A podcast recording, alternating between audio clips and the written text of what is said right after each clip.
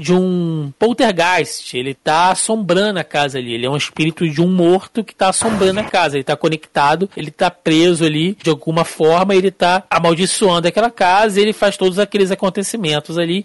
Inclusive, ele incorpora lá na pequena Janet. Só que aí é que vem o, a grande distorção toda também é que no filme a a própria Lorraine, ela começa a ser assediada. Tá vazando um áudiozinho aí, gente. Alô? Aqui tá mó silêncio. Ué. Aqui tá silêncio pra caramba também. Parou, tava dando um, um pequeno retorno.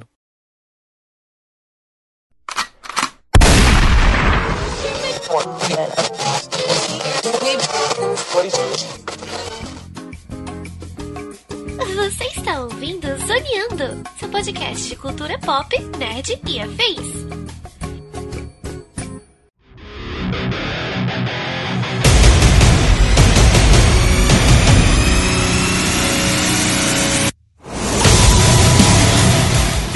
Começa mais um Zoreando Podcast, o seu podcast sobre cultura pop, nerd e afins, meus amigos. E aqui, hosteando este programa, aquele que também tem em casa aquele quartinho de bagunça, mas que jamais, jamais guardaria artefatos satânicos dentro dele. Estou eu, Thiago Almeida. Juntamente comigo ele, que não é o padre do exorcista, mas de vez em quando também tem de lidar com uma galera se contorcendo senhor Joaquim Ramos. Vem cá, vocês sabem se a casa paga mais ou menos no aluguel com a assombração? Porque realmente tá de foda o aluguel no Rio de Janeiro. Eu tô, tô a fim de dividir o, o aluguel com o espírito, entendeu? Já não basta. Já não basta dividir os serviços de streaming aí com a galera. O Joaquim agora quer dividir até a maldição. É, tem que ver isso aí, cara. Tá, tá, o preço das coisas tá pela hora da morte. Joaquim, do jeito que a coisa tá tão ruim, se a casa vier assombrada, tem taxa na imobiliária. taxa fantasma. E fechando a mesa de hoje, ela que estava exorcizada nesse programa tem um tempo, né? Que literalmente dorme com as cachorras porque morre de cagaço depois de uma boa sessão de terror. Melissa Andrade. Gente, como assim? Você compra uma casa, seu cachorro não quer entrar e você vira e fala: foda-se, fica você aí fora. Se eu compro uma casa e as cachorras não entram, eu falo: beleza, amiguinho, ó, cancela aqui o contrato, devolve o dinheiro, muito obrigado por nada, viro as costas e vou. Gente, o animal não entra em tal lugar, você vai embora. É, é isso. O bicho está latindo pro nada, pra parede, ou você chama o padre, ou você liga pra imobiliária e já junta suas trouxas e vai embora. Pois é, meus amigos, estamos aqui reunidos hoje neste clima, nessa atmosfera de horror para falar da trilogia Invocação do Mal.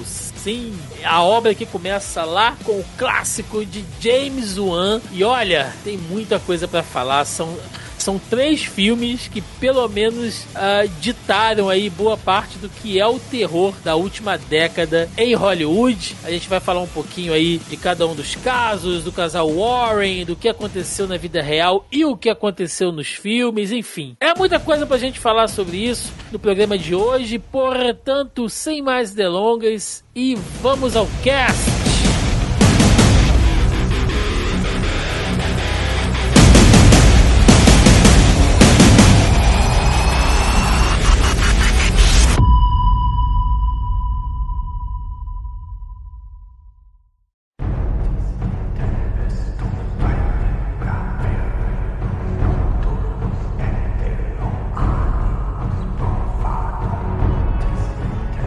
Gente, Invocação do Mal, né? O terceiro filme chegou recentemente, após ter segurado bastante no lançamento por conta da pandemia e do fechamento dos cinemas. Mas tivemos aí. É, aliás, aqui no Brasil, desde que o cinema reabriu, né, em muitos lugares, Invocação do Mal tem sido aí é, o, o carro-chefe, né? O filme tem liderado bilheteria, né, de algumas sessões, enfim, então tem sido muito bem avaliado. E, portanto, agora que fechou a trilogia, é um bom momento da gente falar sobre isso. Já era um filme que a gente queria falar aqui há algum tempo. Lembrando que é, Invocação do Mal ele forma ali uma espécie de multiverso, né? Que eles chamam de The Conjuring Verse que, ele, que ele engloba diversos filmes ali uh, desse universo de, de, criado, né? Desse universo de terror criado a partir do Invocação do Mal 1, lá de 2013, pelo James Wan, e aí depois tem Annabelle, aí é, 2018 teve aquele filme da Freira, né? 2019 tem a Maldição da Chorona, enfim,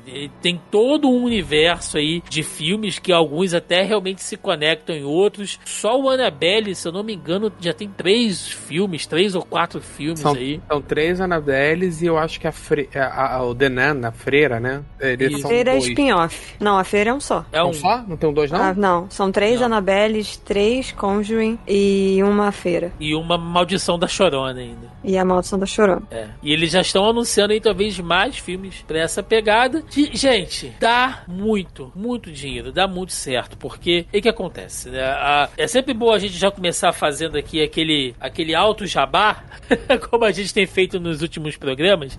A gente gravou aqui o Zoneando Podcast 187, onde a gente falou os gêneros e os clichês dos filmes de terror. E a gente citou, em algum momento lá daquele, daquela edição, que cinema de terror, gente, ele passa muito por fase, né? Então você tem ali aquela fase trash, você tem aquela fase dos filmes de slasher movies, né? Dos filmes de assassino ali dos anos 80 para os anos 90. Nos 90 você tem muito filme de assassino serial também, com pânico. Eu sei que vocês fizeram no verão passado acho que basicamente em cada década você tem um filme que ele dita o que vai ser feito ali e na rabeira dele vem, um, vem uma porrada, né? E a gente pode também citar aí, acho que talvez o filme que até hoje é mais referenciado de, de todos, assim, que é um, um tema que tá sempre em voga, são filmes de exorcismo, né? Que aliás é um gênero, né? Filme de exorcismo já é um gênero dentro de cinema de eu, horror. Eu não diria que ele é um gênero, né? Porque falta a característica característica dele ter uma dele ter uma característica unificadora, sabe? Tipo, o filme de slasher, você consegue traçar fácil, apesar de você ver ter slasher que é humano, tem slasher que é místico, ter mil coisas, você consegue traçar facilmente uma característica unificadora entre esses filmes. É, o terror de o terror de monstro, mesma coisa,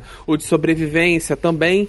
Eu acho que o, a única coisa que une os de os de exorcismo e o e a Annabelle vai vai. Digo, Annabelle, a, a série, né? O Conjuro Inverso daí, vai mostrar muito bem. A única coisa que une eles, de modo geral, é o tema central. Não há um método na, na execução que, de fato, una o, o, gênero. Eu acho que não é nem o gênero, eu acho que na real é um subgênero. Eu acho que terror é o gênero, né? O terror barra horror, né? Que talvez um dia é, a gente possa até gravar sobre isso, né? Tem essas diferenças, assim. E tem o thriller, essa coisa toda. E aí a gente tem os subgêneros. Como o Thiago falou, a gente tem o, o subgênero dos slasher, que é o Jason, Halloween, é, o do Fred Krueger, que eu sempre esqueço o nome do Pesadelo, né? Pesadelo, como é que é? A Hora do Pesadelo. A Hora do Pesadelo. Aí, tipo, tem esses subgêneros. Eu acho que os filmes de exorcismo também se encaixam nesses subgênero, é, que é um filme com uma, uma construção envolta em cima de uma possessão demoníaca de alguma forma, ou de um objeto, como os filmes de Annabelle, ou como os objetos e humanos, como a gente tem em Invocação do Mal, né? Que é, nos dois filmes, né, no primeiro e no segundo, tinha muito a ver com a casa, uhum. né? Era tipo, a casa, é... lembra até aquela animação que acho que é do Spielberg, né? A casa, a casa Monstro, né? Que meio que a mulher depois virava a casa. Eu não sei porque que eu lembrei disso hoje quando eu tava assistindo os dois. Porque como eu assisti o terceiro recentemente, eu só revi, né, os outros. Uhum. E eu só queria dizer que isso é um feito nesse podcast, porque eu não costumo rever os filmes pra gente poder gravar. Eu geralmente gravo de cabeça, né? Ou então assisto o trailer e eu lembro das coisas que porque eu assisti o trailer eu consigo lembrar. Mas esses dois tinha tanto tempo que eu já tinha assistido que foi muito interessante, né? Mas é isso, é, eu acredito que é mais um subgênero. O Tiagão, uhum. quando a gente gravou aquele primeirão de filme de terror, do o que é o terror, o que é o horror, uhum. eu citei bastante um livro que eu gosto muito, que é do livro do King, que é basicamente é uma, é uma, é uma compilação da aula dele de terror, de romance moderno, de, de romance de, de, terror moderno que ele dava na faculdade. E ele define que o terror, o, o terror moderno no sentido literário, né, que vai ali do final do, do século XIX e, e, e boa parte do século XX, XXI, ele ele define os principais três eixos, né? Agora, quando a Melissa falou da Casa Monstro, me lembrou disso. Que um dos eixos, né, é o vampiro, a fera e a casa, e, e o fantasma. E ele define que a epítome da casa, do fantasma, não é necessariamente é a casa amaldiçoada, não é a figura do fantasma, mas sim a figura, é, o horror de estar preso naquele lugar e o perigo ser o lugar que deveria te manter protegido. Essa é a epítome do horror da casa amaldiçoada. Sim, exatamente na linha dos filmes do Conjureverse, vamos colocar assim, não só do Invocação do Mal, mas Annabelle e os outros filmes, geralmente o tema de possessão, ele tá envolvido, né? Seja com alguém, especificamente alguém está sendo possuído, um objeto ou uma casa, como a Mel mesmo lembrou. E isso é, foi assim a, a, a foi o grande destaque, né? Se a gente for pensar no Exorcista, que é de 73, e de 73 pra cá, gente, se vocês chegarem no Google agora e jogar lá, né? Filmes de exorcismo. Meu amigo,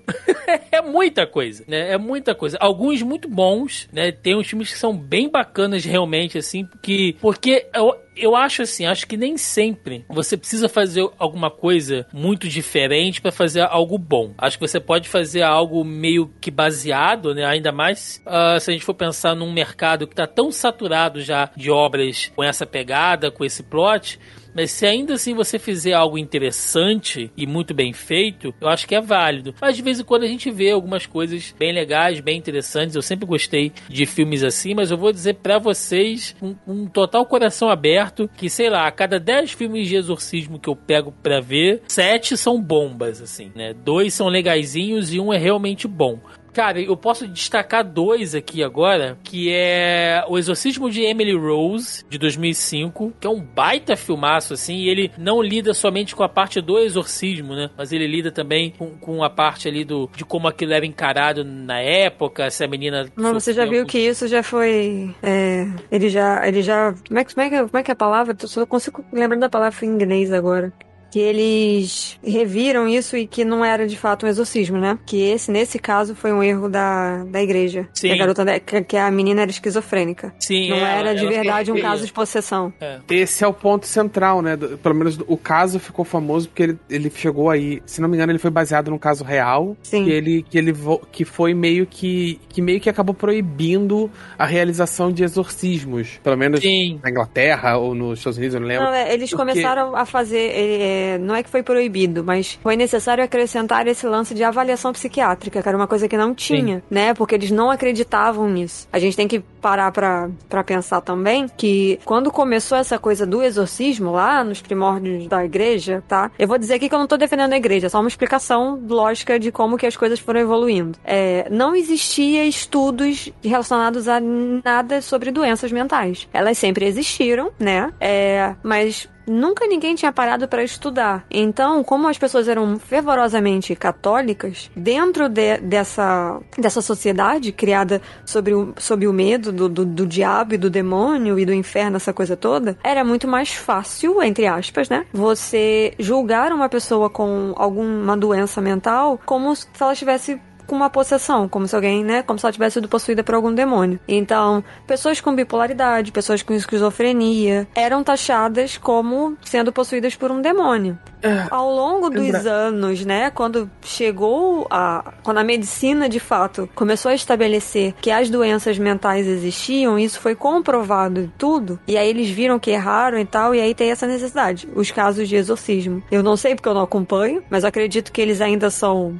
esses possam ser utilizados, mas tem esse extra aí que tem que ter avaliação psiquiátrica também. Eles são extremamente raros dentro da igreja católica. Qualquer, pelo menos na igreja moderna, assim, recente, eles são extremamente. Vale, vale fazer aqui a meia-culpa de que, é, particularmente as doenças é, neurológicas, né? As, neuro, as disfunções de, de temperamento mais neurológicas, mais, um, mais visíveis, as mais românticas, né? O, elas têm algumas transformações de personalidade, são difíceis de entender se você não está num contexto de estudo.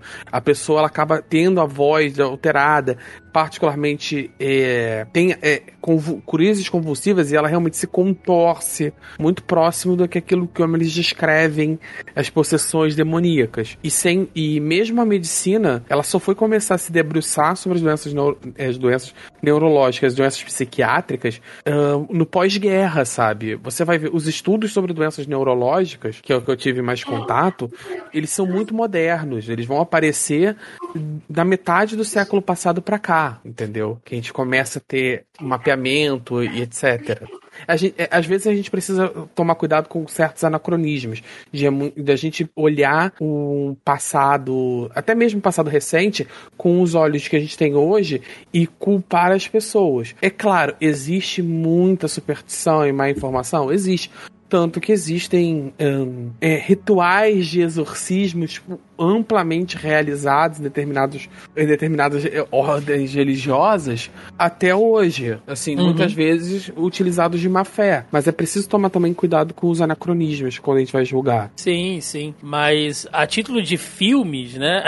Saindo da, do, do, de, de como as coisas funcionam mesmo, mas partindo do ponto de vista de, de, de filme, cinema, enfim, dentro dessa pegada de exorcismo, tem vários filmes que são bem genéricos, mas o que eu queria realmente dizer é que alguns meio que se destacam, né? Eu sempre gosto de lembrar esse do exorcismo de Emily Rose, que mais uma vez é lá de 2005, mas ele é muito bom realmente porque ele não fica nessa coisa só da menina sofrendo, né? Fazendo aquelas coisas e muda a voz, e fala em línguas e se contorce e tal. Não, ele leva também para esse ponto, né? Tipo, será que ela tá realmente possuída? Será que é alguma é, alguma disfunção? Será que ela tem alguma coisa a mais? Sabe? Então, o filme ele trabalha bem com isso. E tem também um outro filme que eu sempre recomendo, que é A Possessão de Deborah Logan, que é um filme de 2014, que muita gente não sabe, mas ele é aquele filme daquele GIF que mostra uma pessoa, uma mulher, um monstro, né? Que ela tá toda deformada, comendo a cabeça de uma criança dentro de uma caverna. Esse GIF rodou muito pela internet. Assim. Se, se, vocês jogarem no. A, não sei no disso, não. Não? Boa, eu já vi. Nunca vi esse troço. Eu vi esse GIF, mas não sabia nem que era de um filme. E, pois é, é de um filme. A possessão de Deborah Logan. Se vocês jogarem aí no Google, aí, quem estiver ouvindo, vai vir logo de cara essa imagem dela comendo a cabeça lá da criança. Esse GIF aí já rodou muito pela internet, já tinha um tempo, e é realmente assustador. Quando você tá vendo isso no filme, porque eu vi diretamente no filme muito mais tarde, eu fui ver o GIF, né? É, você não tá esperando, cara. É um negócio assim bizarro. E ele é um filme que mostra muito bem, quer dizer, mostra muito bem, né?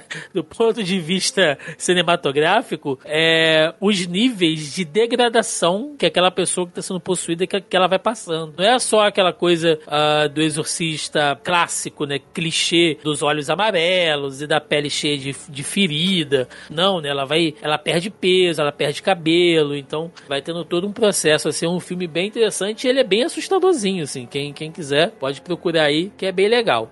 Mas a gente fez toda essa introdução, né? a gente falou sobre isso, porque Invocação do Mal ele trata basicamente disso, porque ele é um filme que vem ali das, das mãos da, e da mente de James Wan. James Wan que sempre que eu falo dele, eu gosto de citar, né? Eu gosto meio que de brincar que eu acho que o que o One, ele é meio que o John Carpenter da geração dele. E aí a galera mais de cinema, né? Os, os amigos mais cinéfilos, mais tênis verdes, né? Ficam meio putaços, né? Tipo, ah, como é que você vai citar um cara que só usa jumpscare com, com, com John Carpenter e tal? É porque ambos foram diretores, né? Foram cineastas do meio de terror que tiveram visões totalmente assim diferentes, que foram expoentes, né, jovens expoentes dentro da, de, de, de mercado, dentro desse gênero em suas épocas. Vale lembrar, gente, que cinema de horror no começo dos anos 2000 era literalmente um horror. A gente não tinha uma, uma franquia realmente interessante, né? Você não tinha ali nenhum ícone. A gente tinha acabado de sair dessa pegada de filmes de serial killer que a gente citou aqui e ainda estava meio que engateando essa coisa de você fazer remake, fazer reboot, não,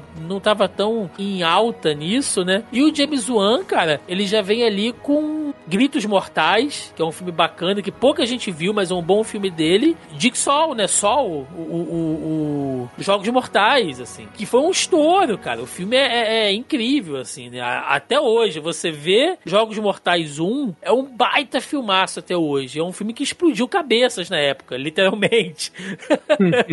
Mas ainda assim, você vê que o James Wan, ele, ele é um cara que se destacou muito É lógico, né, que depois aquela fórmula dele realmente do jump scare e tal, é, com o passar do tempo aquilo vai ficando bem, bem gasto, né? Vai ficando até meio, meio caricato ali. Ele não dirige todos os filmes do Conjureverse, mas tudo tem a mão dele, tudo tem o dedo dele ali, seja como co-roteirista, seja na produção ou na co-direção, tudo tem a observância dele e você vê que nos filmes iniciais, né, no Annabelle, no Invocação do Mal 1, até o 2 também, você vê que tem certas coisas que são assinaturas dele, né? Então é um cara que eu gosto bastante. E é um cara que já se provou que é um bom diretor além de filme de terror, né? Lá vai ele lamber o cara pelo Aquaman.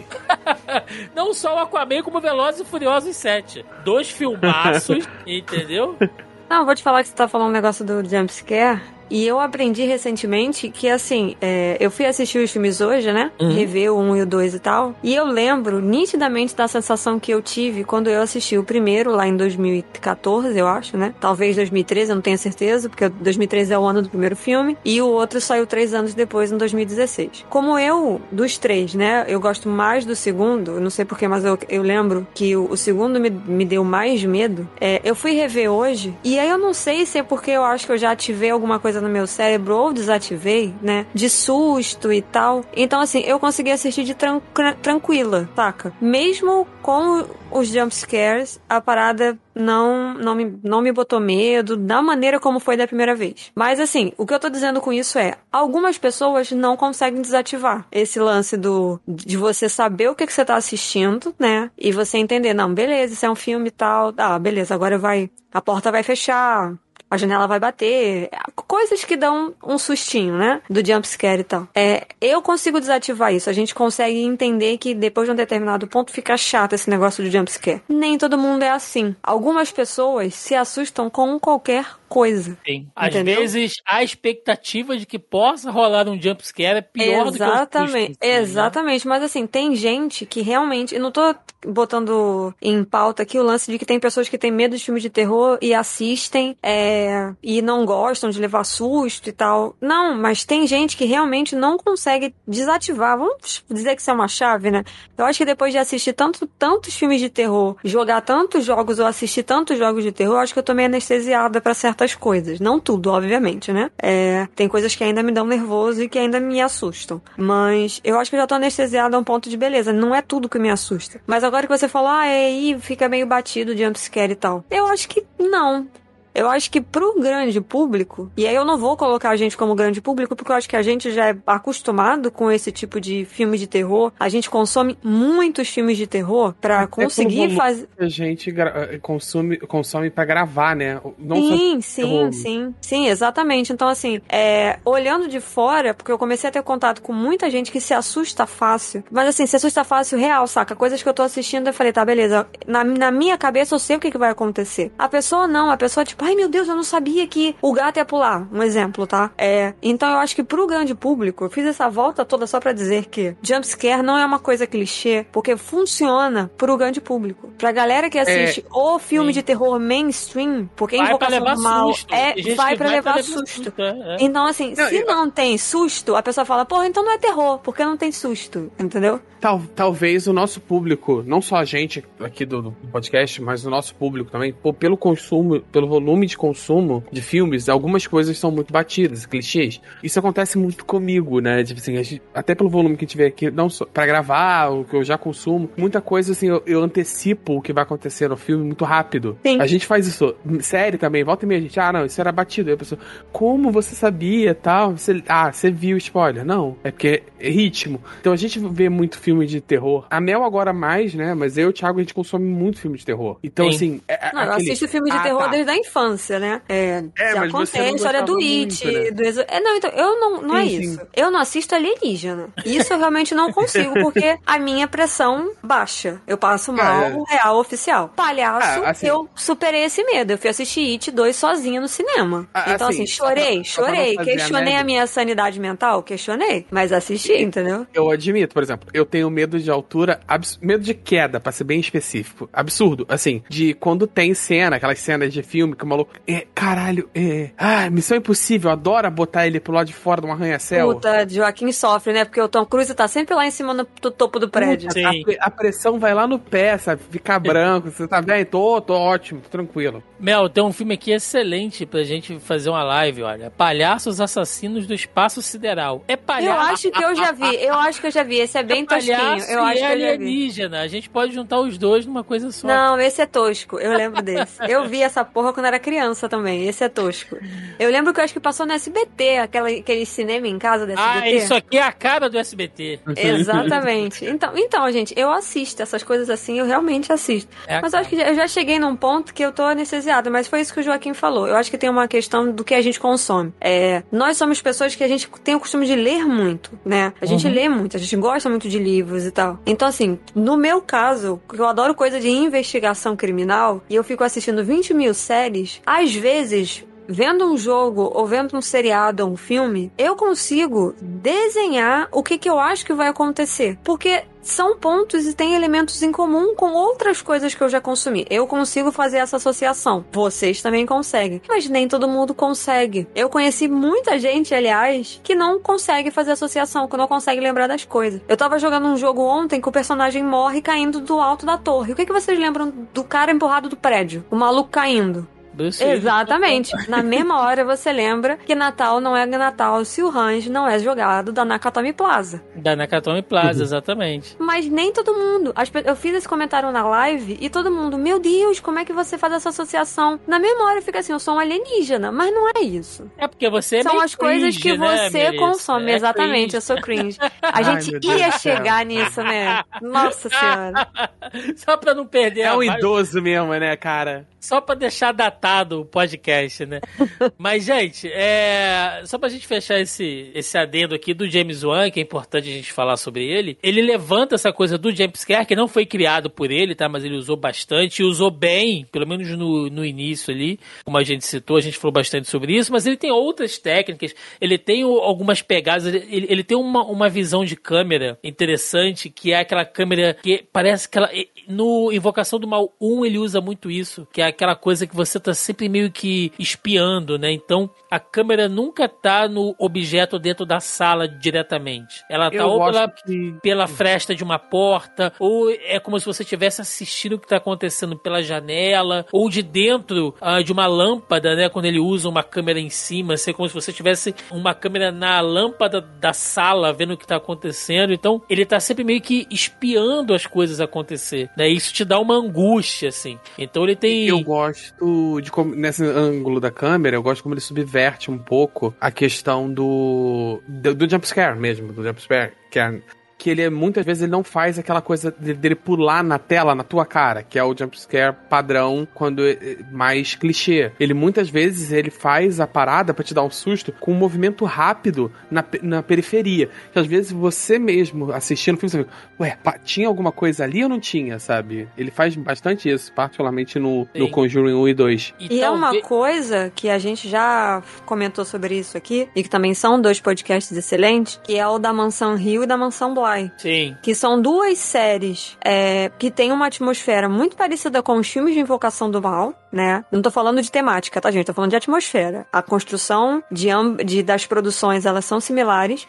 E tem esse lance que o Joaquim falou do lance do olhar periférico. Que quando a pessoa tá andando nos cômodos da casa, da mansão, você tem a nítida sensação de que tem alguém parado no corredor. Mas a câmera nunca foca naquilo. Só para te deixar na dúvida se, porra, tinha realmente alguém ali parado olhando. Que é uma pegada que os filmes de Invocação do Mal têm. Eu acho que o terceiro não tem isso. Pelo menos eu não tive essa sensação. Era, as coisas eram muito mais jogadas na sua cara do que os outros dois. Mas o segundo, no primeiro e o segundo, principalmente o segundo, tem muito esse lance de canto de olho. Do tipo, tem alguém no, no canto da sala ou não tem? Quando a garotinha sobe, tem um lance que o garoto vai na cozinha beber água, quando ele volta, tem uma pessoa sentada na poltrona. Tem. E a câmera tá seguindo o garoto, mas tem uma pessoa sentada na poltrona. Então, assim, esses são os momentos de tensão, entendeu? De você tá com a, com a perspectiva do, do protagonista, né? Ali, do, do ator principal ali naquele momento. E você fica assim, meu Deus, como que a pessoa passa, tipo, você não vê, sabe? Como é que a, a, a sua visão periférica não, não capta que tem uma pessoa no, no seu raio de visão ali. Isso que eu acho que é o, o mais o terror da parada, entendeu? Você fica nervoso com isso. Sim. Outra coisa também que é um dom, cara, e isso eu acho que o James Wan faz de forma magistral, assim, nos filmes dele, ao menos nas franquias de horror, que é criar personagens com carisma, cara. Os monstros são carismáticos pra caramba caramba.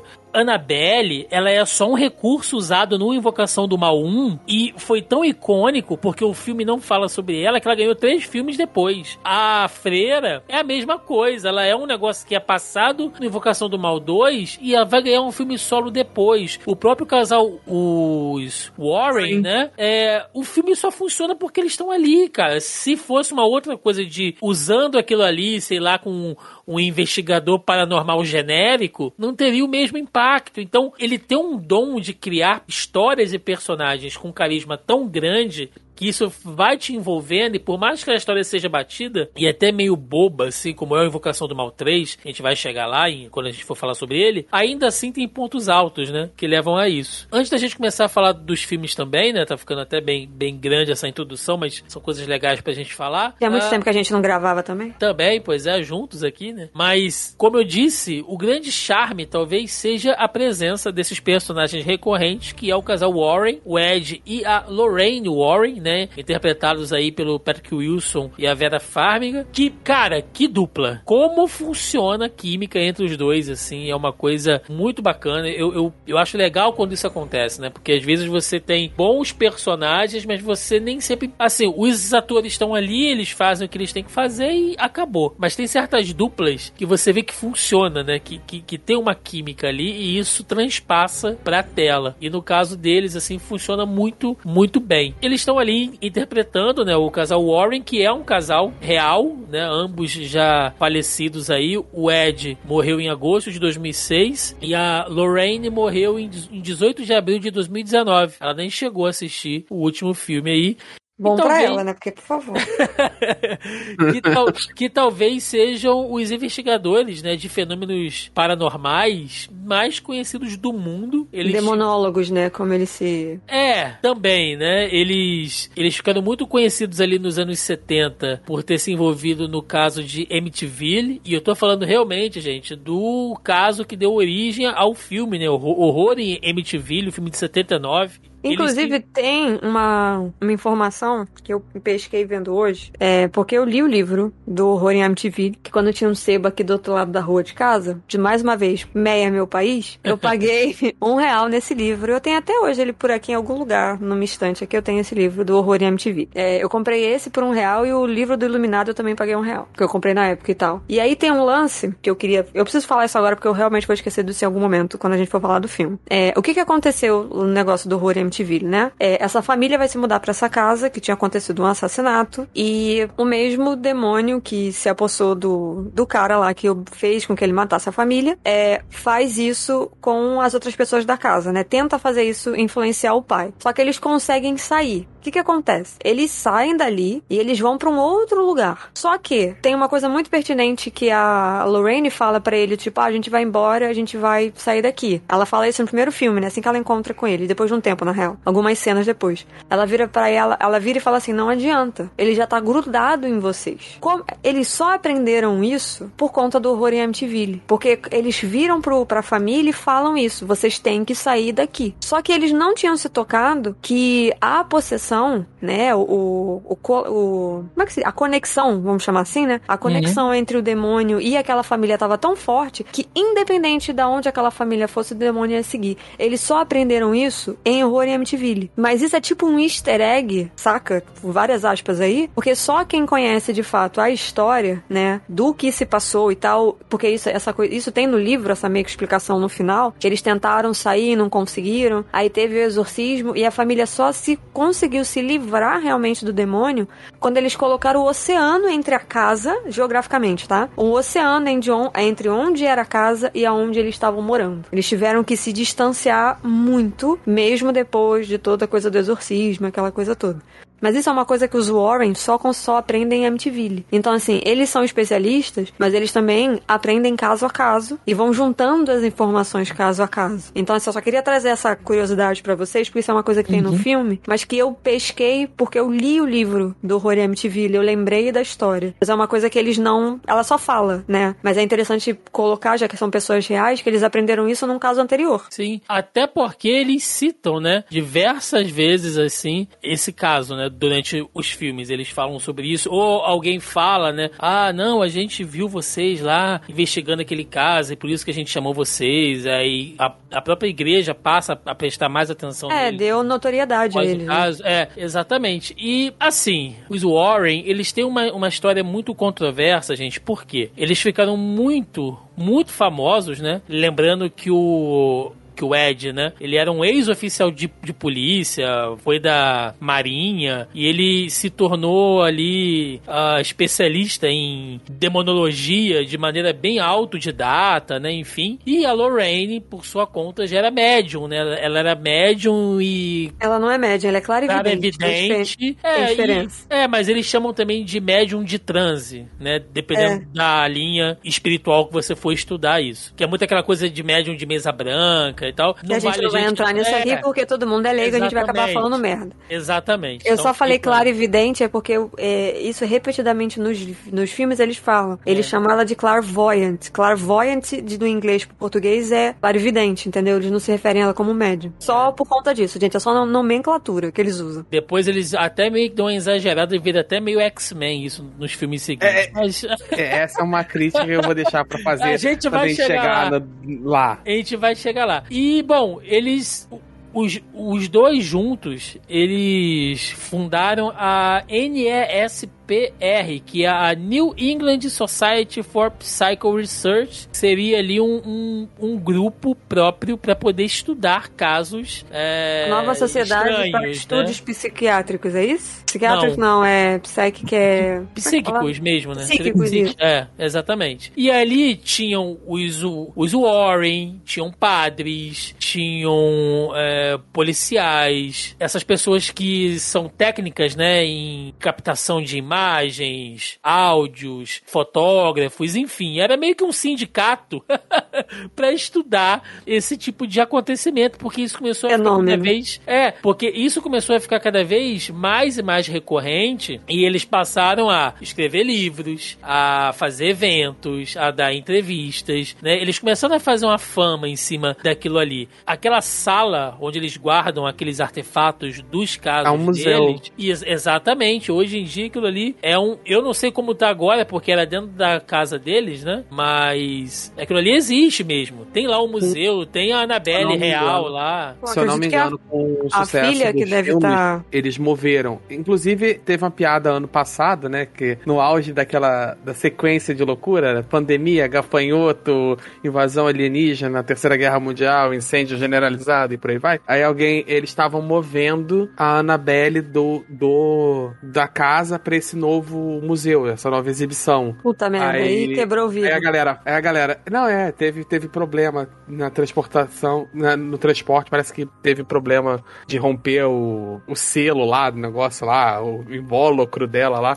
Aí a galera zoando, né? Porra, tanto ano pra vocês fazerem isso, querem fazer nesse ano? teve, teve pouca Tipo, coisa é, esse ano, é- né? é tipo o Egito lá com as escavações. Achamos um. Eu lembro disso também. Achamos um- uns tesouros, não sei o que, alguns baús dos faraós e tal. Falam, mano, larga essa porra aí. Pra que que tu vai abrir este caralho agora? Esse Espera ano. pra abrir quando passar esse troço. É Porra. sério, né? Vocês querem fazer isso em 2020? Não, por favor. Mas, enfim, gente, assim, ah, segundo os escritos deles, eh, tem alguns filmes, ou ou melhor, tem al- alguns livros deles que foram lançados aqui no Brasil pela Dark Side Books, aí, pra quem quiser dar uma conferida, ou pegar de outras fontes, enfim. Só que é aquilo, né? A gente nunca vai saber exatamente exatamente o que é o real, o que aconteceu de verdade e o que não aconteceu. Diversos... Que é romantizado. Exato. Diversos dos casos que eles narram tem justiça metida no meio, disputa judicial pelo que aconteceu, porque as próprias famílias, né, entraram ali uh, com processo por difamação, por mentira.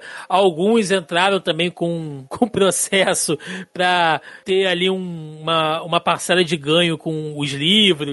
Então, no fim das contas, a gente nunca vai saber o que aconteceu. Eles já morreram, né? Mas a verdade é que eles trabalharam em muitos casos, né? Segundo é, dados deles mesmos, em vida, eles participaram em mais de 10 mil casos. Né? Eu gosto tem... Eu acho que tem você botar o em vida, né? É, a gente não sei agora como é que eles estão fazendo. Mas em vida. Estão fazendo EAD, é. home office.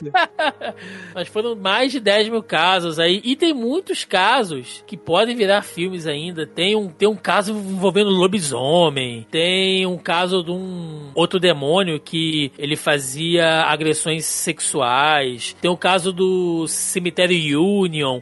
Então tem, sabe, tem outros. Dá para fazer mais filme aí pra frente. Tranquilamente. Ou seja, né? dá pra ordenhar essa vaca Exato. até o lance aqui. Vamos lá. Voltando o, num ponto bem. Vou dar uma de Denis aqui. Vamos voltar num ponto, peraí. É o que o Thiago falou dos atores, né? O Patrick Wilson já deixou claro que ele só volta para fazer o personagem se a Vera Farmiga quiser. Então, tipo, ele falou que ele falou, eu faço desde que ela tope voltar. Se ela não topar voltar, eu tô com ela, tipo, que ela decidir, eu assino embaixo, beleza. Mas eu acho, eu tava parando, né, uma análise muito rápida que eu pensando nisso hoje para poder gravar aqui com vocês e tal, é que teve meio que um desgaste dos dois, tá? E assim, eu tô falando de novo, não conheci os dois em vida, então eu só posso falar daquilo que é retratado nos filmes, obviamente. Então, assim, os personagens que são baseados em pessoas reais, retratados no filme, teve um desgaste ao longo das trilogias. No primeiro, era aquela coisa de apresentação, né? A maneira que o filme se apresenta é do tipo, ah, eles entendem do assunto, né? É, eles são um casal e tal. Então, assim, tem essa construção, né? Que no 2 fica mais forte aquela, o elo que eles têm, dela não querer que ela tenha aquele vislumbre de que ela acha que ele pode morrer, aquela coisa toda. Mas assim, isso no terceiro é uma parada que já tá meio que é consolidado. E aí, como você sabe que eles não vão morrer, que não vai acontecer nada de mal com eles, você meio que fica assim, tá, foda-se saca? Sei, como você, a gente já sabe o final, a gente já sabe que eles não vão morrer ali, que nada de ruim, muito ruim vai acontecer. Então eu acho que tem esse desgaste que não tinha no primeiro, que era essa coisa do meio que do anonimato, de que eles uhum. estavam começando a serem famosos. E aí, porra, tanto que eles falam isso, né? Ah, as coisas podem dar errado é, durante as sessões de exorcismo, né? Coisas já deram errado antes. E aí você fica, porra, então eles podem morrer. Eu acho que desde o momento que você coloca dois, que você coloca um casal à frente de um filme para lidar com fenômenos sobrenaturais, mas você já pré-estabeleceu que nada de ruim pode acontecer a eles, você meio que tira a. O risco. O risco e você tira a, a, a preocupação que o espectador tem com relação àqueles personagens. Você Sim. não sente. Não é que você desgoste deles. Não é isso. Eles mas são até muito aquele, simpáticos. Você não você tem não aquele tem senso de urgência, aquele senso. É, você fica, ah, não, tipo. Perigo sabe, real, né? É, o maluco tá sem fôlego. Você fica, foda-se, ele tá sem fôlego, não vai acontecer nada, ele não vai morrer porque ele tá sem fôlego. Ele vai dar um jeito, alguém vai socorrer ele, ele vai sair daí, ou ele vai ter uma ideia brilhante para fazer, sei lá, um buraco no que quer que. Enfim, tô dando uma ideia hipotética, tá, gente? Não é que o cara fique sem fôlego. Obviamente, você sabe que aquilo não é real. Assim, tá, eu não vou entrar no mérito de, de, de, dos acontecimentos retratados no filme. Eu tô falando assim, você sabe que o Jason não existe, saca? Sim. Que ele que é um ator vestido de Jason, mesmo que você acredite que o Jason exista, tá? Só fazer um aspas. Mas você sabe que é ali. Mas o, o filme de terror, ele tem que fazer um processo de fazer uma catarse. Você tem que se importar com aquelas pessoas para você ter medo do que vai acontecer com elas e por isso você fica apreensivo. Você sabe que o Jason não pode te machucar, mas você não quer que aquela pessoa que você tá gostando gastando naquela uma hora e meia, você sai, se machuque, sabe? Tanto que os filmes de terror, quando, quando acabam mal, as pessoas tendem a sair mal do cinema, sabe? Porque ela, é, aquela pessoa que ela simpatizou ali por aquela hora e meia, foi. se machucou, se morreu, etc. É obliterada. Então, é, com o caso dos Warren, é, você sabe que nada realmente grave vai acontecer com eles. No primeiro filme, por exemplo, quando eu assisti, acho que a gente, eu vou guardar isso pra quando a gente falar do primeiro filme, mas esse é o ponto Acho que a gente já fez uma boa introdução aqui. A gente falou um pouco do, do gênero e do subgênero, né? Desse filme de, de exorcismo, de possessão. A gente falou do James Wan e falou um pouquinho aí também desse, desse Conjuring Verse aí, que já fica a possibilidade de a gente voltar aqui e falar mais sobre eles, né? Porque são muitos filmes. Se a gente fosse fazer um podcast só sobre o universo, ia ficar muito longo e muito jogado, né? A gente não ia conseguir falar E a gente não ia ter paciência também pra ficar falando de 20 mil filmes um atrás do outro, Pois né, gente? é. Pelo amor de Deus. Pois é, então a gente pode dividir, né? Isso aqui então em partes. A gente começa falando de Invocação do Mal, depois a gente pode pegar a Annabelle, enfim. Então vamos lá, gente. Fazer ver os três Annabelle, né? não tem amor nenhum pelo seu colega de, de podcast. Então vamos lá, vamos voltar para 2013, onde foi lançado aí Invocação do Mal. Lorraine e eu sentimos que a sua casa está precisando de uma purificação. De um exorcismo. Hein? Exorcismo? Eu, eu pensei que isso fosse uma coisa que só se fizesse com pessoas. Não necessariamente. Nós temos que sair daqui. Infelizmente, não vai adiantar. A Lorraine viu uma coisa. Conta, conta pra eles. Eu vi a entidade das trevas que assombra sua casa e as suas terras.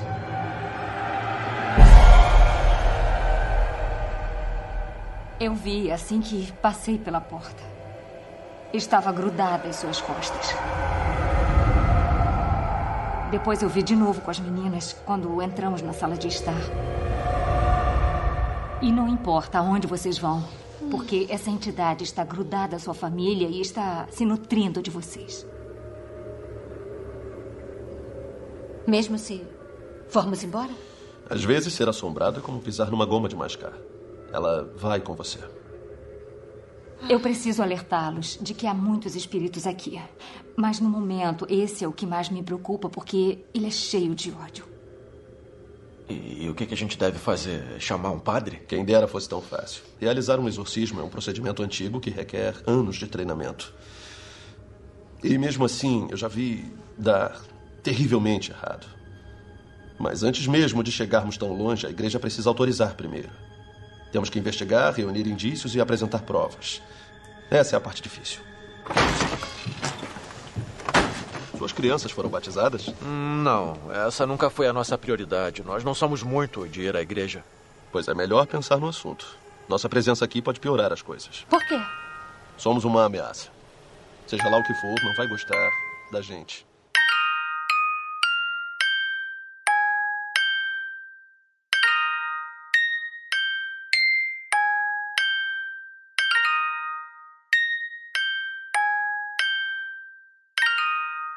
Gente, filme é um sucesso de bilheteria, né? Totalmente assim. Dirigido pelo James Wan, como nós citamos já anteriormente. Ele teve um orçamento de 20 milhões de dólares e rendeu nada mais, nada menos que 319, quase 320. Então o filme teve aí um faturamento, né, um lucro de 300 milhões de dólares. É muita grana, muita grana. Entendeu? Vocês não têm assim. em termos de Hollywood, né, Mel? A gente fala que se o filme. É. ele- se, que, se Se eu soubesse se fazer conta de paga- porcentagem, eu falava pra vocês quantos, quantos porcentos que ele faturou em bilhete- bilheteria, mas não A, sei. ge- a gente E sempre. se isso fosse um vídeo, eu só queria que tivesse um contador de quantas vezes o Thiago já pronunciou o nome do James Wan durante esse podcast. Eu sou muito fã. né? É, e em breve, Aquaman, tá, gente? Já começou aí a filmar Aquaman 2. Só pra no- informação relevante. Mas. Jesus. Invocação do Mal, né? Lançado em 2013. E a gente vai, vai fazer o seguinte: pra cada um dos três filmes, a gente vai falar o caso real e aí a gente fala do filme, beleza? Bom, o caso real, né? ao qual ele foi inspirado, Invocação do Mal, foi da família Perron, né? Que é ali o pai, a mãe com as cinco filhas eles se mudaram, né, no caso ali no estado de Rhode Island, né, nos Estados Unidos. Eles foram morar na antiga propriedade Arnold. E eram essas casas de fazenda, né, que tem lá no interior dos Estados Unidos, essas casas grandes e tal, antigas. E era Casas realmente... coloniais, né? Sim, e era realmente assim uma, uma terra grande, né? Uma, uma propriedade vasta, com campos, com pastos, enfim, que foi dividida mais tarde, porque ela era realmente grande, mas a princípio eles moravam ali nessa casa e assim que eles chegaram, né, que a família Perron chegou, eles começaram realmente a ver coisas estranhas acontecendo, né? Ou era uma porta que batia muito à noite, depois eles começaram a sentir cheiros estranhos, cheiros de carne podre, ou aquele cheiro de flor de cemitério, sabe? Cravo. Flor de velório, cravo, aquele cheiro forte. E aí eles passaram a não realmente conseguir mais dormir dentro da casa. É, Aquelas coisas que a gente vê no filme, né? Ao menos são os relatos que eles deram de ter ali os seus pés sendo puxados, cabelo sendo puxado, de cobertor sair voando no meio da noite, né? E isso foi ficando cada vez mais e mais frequente até que a esposa, né, a Carolyn, ela resolveu investigar mais sobre a casa. Tipo, pô, mas por que que isso tá acontecendo, né? O, o, que, o que pode ser? E ela descobriu que tinha, assim, pelo menos oito gerações de tragédias que aconteceram ali. Cada geração aconteceu uma coisa diferente, sabe? Ou teve um assassinato, ou teve um estupro, sabe? Ou alguém se suicidou. Tudo dentro ali de, dos últimos 100 anos ali, dentro daquela casa de moradores que passaram por ali. Inclusive, ela, ela descobriu ali, pelos seus vizinhos, né, ali, ali pelo local, que existiu realmente uma mulher chamada Bathsheba Sherman, que na época era apontada como uma bruxa satanista, né, em pleno século XVIII. Ou melhor, desculpa, gente, em pleno século XIX, havia realmente ali uma mulher que era chamada de bruxa,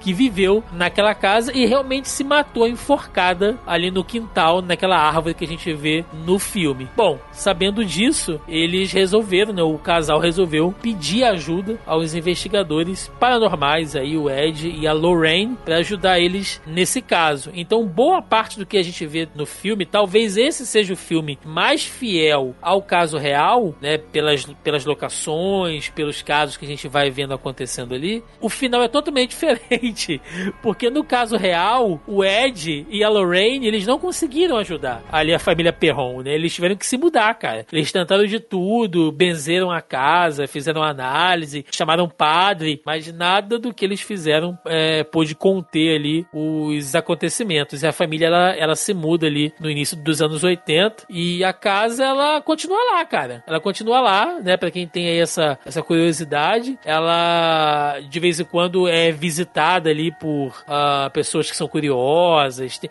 várias séries e minisséries de estudos paranormais já visitou a casa aí, pra quem acompanha, pra quem gosta desse tipo de conteúdo. Então acabou virando um ponto turístico é, lá em Rhode Island, né? Basicamente é esse aí o O caso fantasma real. deve adorar, né? É, os Porra, fan- coitado, coitado desse fantasma, né, cara? Preso a eternidade em Rhode Island.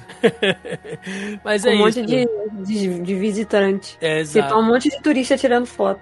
Mas é isso, esse é o caso real aí por trás da Invocação do Mal 1. E o filme ele começa nessa pegada também, né? Você tem a família se mudando ali pra uma casa, né? Uma casa antiga. E, Mel, começa exatamente com aquilo que você falou na sua abertura, né? Quando o cachorro não quer entrar na casa porque alguma Mano. coisa tá errada. Já falei isso. Você tem um cachorro, você tem um gato, você tem um passarinho. Se o animal está, sendo, está agindo de maneira estranha, ele está latindo por nada, ele fica ganindo e vai embora, mano, se muda. Se muda ou chama um padre pra, né, limpar sua casa, jogar ou um padre, ou um pai de santo, ou pastor, ou rabino, independente da sua religião. Você chama alguém pra te ajudar, que tu vai precisar. Quando a cachorra não quer, eu falo, mano, por que, que ela não entrou? Eu não ia deixar ela lá de fora. E vocês sabem que a cachorra morreu enforcada porque ela tentou sair, né? Ela morreu enforcada. Com a coleira que o cara botou, ela tentou se livrar e não conseguiu e a bichinha morreu enforcada. Porque a primeira coisa que o cara faz é botar a mão no pescoço. E ele mexe meio que na coleira, assim. Até pra ver se ela realmente está morta, mas você vê que ela tá enforcada, saca? Que a parada entrou na, na carne. E eu fico, você tá vendo? Você podia ter deixado o animal ir embora, ela podia ter fugido. Já tá muito melhor do que aqui nesse terreno horroroso. Mas dito isso, que uma coisa que eu acho interessante desse filme é a maneira como ele se dispõe a explicar as coisas, né? A gente, é, a edição dele é muito bem feita do tipo, a gente tem a- o que a família tá passando, né? É,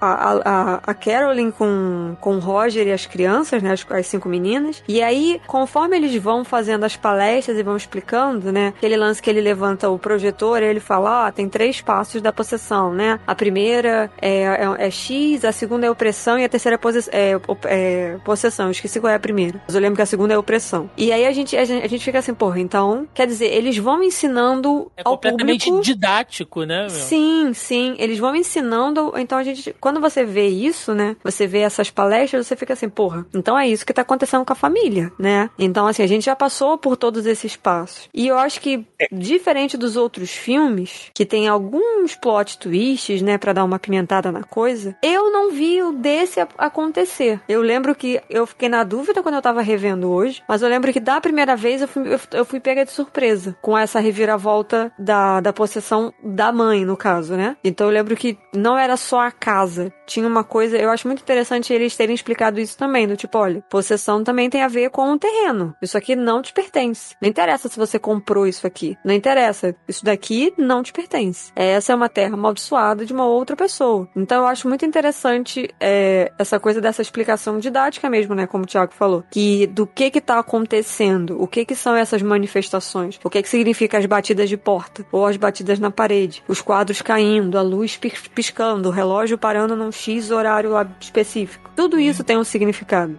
Quando, quando eles chegam na casa, que eles começam a fazer aquela aquela entrevista, né? Inicial, pra saber o que tá acontecendo e tal, que eles vão relatando as coisas que acontecem, é bem isso que você falou, meu. Eles vão explicando realmente. E, e é essa, gente, essa é a pegada que faz você criar interesse no filme. É você enriquecer a história, além de susto, além de demônio, além de qualquer coisa, é você começar a se importar com as coisas que estão acontecendo ali. né? Então, eles vão explicando, né? Não, ó, esse, esse cheiro de carne podre que vocês sentem é porque sinal de que há um, um fenômeno ah, envolvendo uma entidade inferior aqui, né? envolvendo um demônio e tal. Quando eles batem na porta três vezes, é pra zombar da Santíssima Trindade, né? O Pai, o Filho e o Espírito Santo. É, eles chamam O- de é, manifestação inumana, né? É. Eles não é, falam exatamente demônio, eles se referem, né? Eu achei isso interessante também, tipo, as palavras que eles usam. né? Espírito Tipo, inumano, né?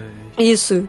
O- os termos que eles usam, né? Eles são, Bem são técnicos, diferenciados. É, exatamente. Meio que dá uma distanciada da coisa e da coisa da, de religião, né? Não Sim. é apenas, tipo, ah, não é o diabo, não é uma manifestação do diabo e, tipo, e não é o padre e Deus, né? Sim. É, é uma coisa mais técnica, mais científica, entre aspas, do tipo, estudo- dos estudos que eles fazem, né? Por isso que é um lance de científico. No primeiro, no primeiro filme eu acho isso bacana, que eles, eles estabelecem bem essa questão de, de separado da, da- dessa mediunidade, assim, principalmente de filme, que a gente tem uma parada muito xamânica, do cara sentir a energia e a E eles são super metódicos. Ah, não, você tá vendo? A madeira aqui apodreceu no lugar, não sei o que. Tá vendo? As plantas aqui estão morrendo, então isso é um sinal, não sei o que. Então eles têm, tipo assim, o filme estabelece de que eles têm toda uma metodologia pra parada, sabe? Isso é um processo interessante. Eles conseguem também explicar, tipo, outras coisas, né? Tanto que aquele lance da casa, casa lembrando agora desse lance que o, que o Joca falou, aquele lance da casa que ele vai no, no sótão, né? Ah, não, mas tá vendo? Tá rangendo porque tá pingando a água e aí. Então, assim, eles também estudam pra explicar outras coisas. Por que, que esse determinado pedaço de terra não nasce nada? Ah, porque deve ter alguma coisa do pH do solo de, de X coisa que caiu aqui. Então, assim, eles são muito preocupados em ver os casos como realmente são, mas é para também é, desmentir quando não são, né? Não, olha, isso daqui realmente não é, foi um alarde, é, foi uma, uma histeria, uma paranoia, sei lá, tipo, você se assustou, as pessoas acham, mas não é isso. Então eles são preocupados, pelo menos o que, se, o que é retratado nos filmes, principalmente no primeiro, é essa preocupação. É, É, em explicar a faz um- mediunidade e essa, esse distanciamento, tipo, nós não somos funcionários da igreja. Sim. E na história, né, que eles fizeram essa adaptação pro filme mesmo, é, eles aproveitam essa coisa dessa bruxa, né, que possivelmente morou lá e se matou, a Bedesta. Eu chamo ela de Bedesta, igual, o- Batsheba, A- né? Ele chama ela de Batsheba. igual a desenvolvedora lá. Chama de Bedesta. a Bethesda, né? A Bethesda.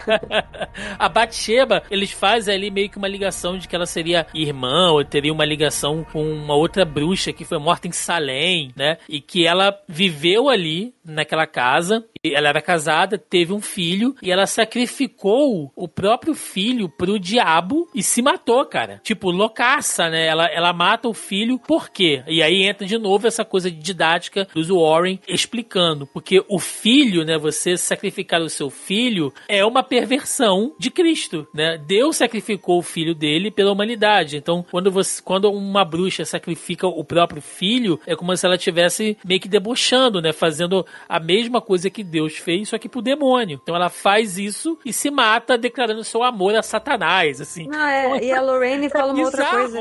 É, e ela fala, ah, mas porque. A Caroline pergunta, né? Ah, não, mas por que, que ela fez isso? Ela vira e fala assim, porque pra ela, é, essa perversão, né? O ato de matar o próprio filho, é uma maneira dela ser vista mais fácil pelo diabo e dela se ficar mais próxima dele. Sim. Né? Ela Tipo, explica olha, isso essa também. aqui foi até o, o último nível possível, né? Ela, ela fez o que nenhuma outra teria coragem de fazer, ela, ela fez. E isso acaba criando uma certa maldição na casa que as pessoas que vêm morar ali depois dela ou morar nas adjacências que faziam parte lá da, da, da, da área, né? Da casa Do, dos antes, hectares, né? isso, antes de ser desmembrada, é, cria sempre isso. Sempre tem um crime envolvendo uma mãe e uma criança, uma empregada e uma criança, uma governanta, né? Que é sempre a, a Batsheba é, É besta.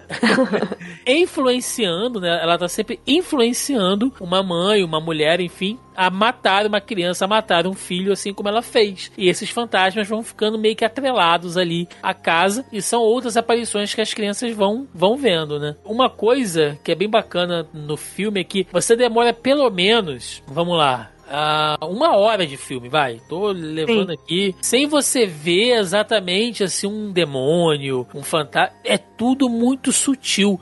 Inclusive, a Eu acho parte, pior. a parte que elas estão jogando aquela brincadeira de bater palma. Aquilo é assustador quando, a- quando acontece de dentro do guarda-roupa, cara. Porque você não tá esperando. Aquilo te dá um cagaço. É muito pior do que você ver o demônio, aquilo ali. Eu achei interessante esse jogo de esconde-esconde, né? Não é esconde-esconde. É, é o esconde-palma. Então, tipo, a pessoa tá escondida, você tá vendado, mas ela não. Você tá com os olhos vendados, né? Você que vai procurar. E aí a pessoa fica escondida, não necessariamente, né? Tipo, embaixo da cama nem nada. Você fica num lugar que a pessoa consiga te sentir se ela chegar perto de você. E você tem que ficar parado ali e a pessoa bate. Você bate palma. E ela vai se movendo pelo som. É tipo um Marco Polo fora da água. Tipo um gato Mia, só que pra família, né? É um negócio É, meio... não, Marco Polo, não quer brincar de Marco Polo na Sim, piscina? sim, sim. É sim. tipo isso, só que Marco Polo fora da água. Pois é. E, Joca, que mania desgraçada é essa das pessoas comprarem casa nos Estados Unidos e deixar as coisas dentro, cara? Mano, se eu compro uma casa. Primeiro que é uma casa assustadora, né? E aí você compra a casa, tem lá móvel velho, piano velho. Mano, eu vendo tudo. Que eu vou ficar dentro de casa com, com, com cama onde gente dormiu? Tá, tá maluco, mano. Isso eu vou dar um- uma pequena experiência de, de meu pai trabalhou, trabalha em rede de imóveis e tal. Não é tão incomum as pessoas venderem casa com tudo dentro, não, tá? Principalmente casa em, em, às vezes, inventário com muita gente, muita partilha de muitos filhos, aqui. Dá muito mais trabalho tirar as coisas de lá. Às vezes, sabe, os herdeiros estão cagando pra parada. Ou os herdeiros já são, tipo, terceira linha. Sabe? Quando a pessoa, a pessoa morreu, até é, o vai rolando um processo no outro. Aí a casa vai ficando com tudo dentro, então não é tão incomum assim, não. Dito isso, foda-se a penteadeira do século XVI, né, cara? Vai pra tudo pela janela. Eu jamais Não deitaria numa cama daquela de, de. Tá maluco, cara. Eu não sei quem dormiu ali, se alguém morreu ali. Jamais deitaria num negócio daquele ali. A Mano, isso me primeira lembra- coisa que eu faria se eu tô comprando a casa nos Estados Unidos é verificar o porão. Mas verificar mesmo, luz negra, ver se tem marca de unha na parede. Ah, Era isso que eu ia falar, tem um- que não dá pra lugar nenhum, mas não precisa se preocupar com isso. Não, precisa sim. Tá maluco. Tem um, tem, uma, tem um thread no Twitter, isso já é antigo. Vou ver se eu encontro depois. Tem uma thread no Twitter que é o cara falando que ele tava indo procurar uma casa com a esposa. A esposa dele. Eu vou ter que falar isso porque isso é pertinente pra história, tá? O cara é negro e a esposa é branca. É, e aí só eles vão. Final, na verdade. Hã? É, não, Ele não, só- ele. Nessa thread, ele... É, não, o isso punchline é- da parada é isso. O punch, é, exatamente. É, mas acho que ele fala isso na metade da parada também. Eles vão ver uma casa, né? E a mulher fica encantada com a casa. E aí, tipo, ele entra, aí ele chega na. Eu não vou, não vou lembrar exatamente os cômodos iguais que o cara conta, tá? Então, tipo assim, eu vou lembrar, vou inventar aqui só pra vocês entenderem o contexto da história. E aí eles entram e o cara já tem uma. Tipo, ele, ele fala que ele sente uma vibe estranha quando ele entra na casa. Ele não gosta da casa. Ele, ele acha estranho, né? Aí ele fala, nossa, mas essa casa é meio rebaixada, né? Aí o cara, não, é porque tem um porão, não sei o que. O cara tem um porão. Ele fala, é. Aí eles entram, eles chegam na cozinha. Aí ele anda pelo lado da casa, assim, né? Antes de subir, ele vê que tem uma, uma, uma janela. E aí ele entra na casa. E aí quando ele vira e fala assim, ah, eu vi uma janela. O que, que janela é aquela ali? Aí o corretor, tipo, fala, ah, não sei, não tem importância. O cara, como que não tem importância? Da onde que é aquela janela? Pra onde que aquela janela vai? E aí o cara, ah, não, não sei o que. Aí ele pensa, né? Ele fala, ah, tá, deve ser do porão. Beleza. Aí eles entram na coisa, na casa, né? E vão pro porão e tal. E o cara começa a olhar, não tem a janela que ele viu do lado de fora da casa. E ele fala, que porra de janela é essa? E ele fala que a mulher tá tão encantada. Na verdade, quem conta a história é a mulher. No final da- Isso, da, isso. história que ela fala, quem narra a história é ela.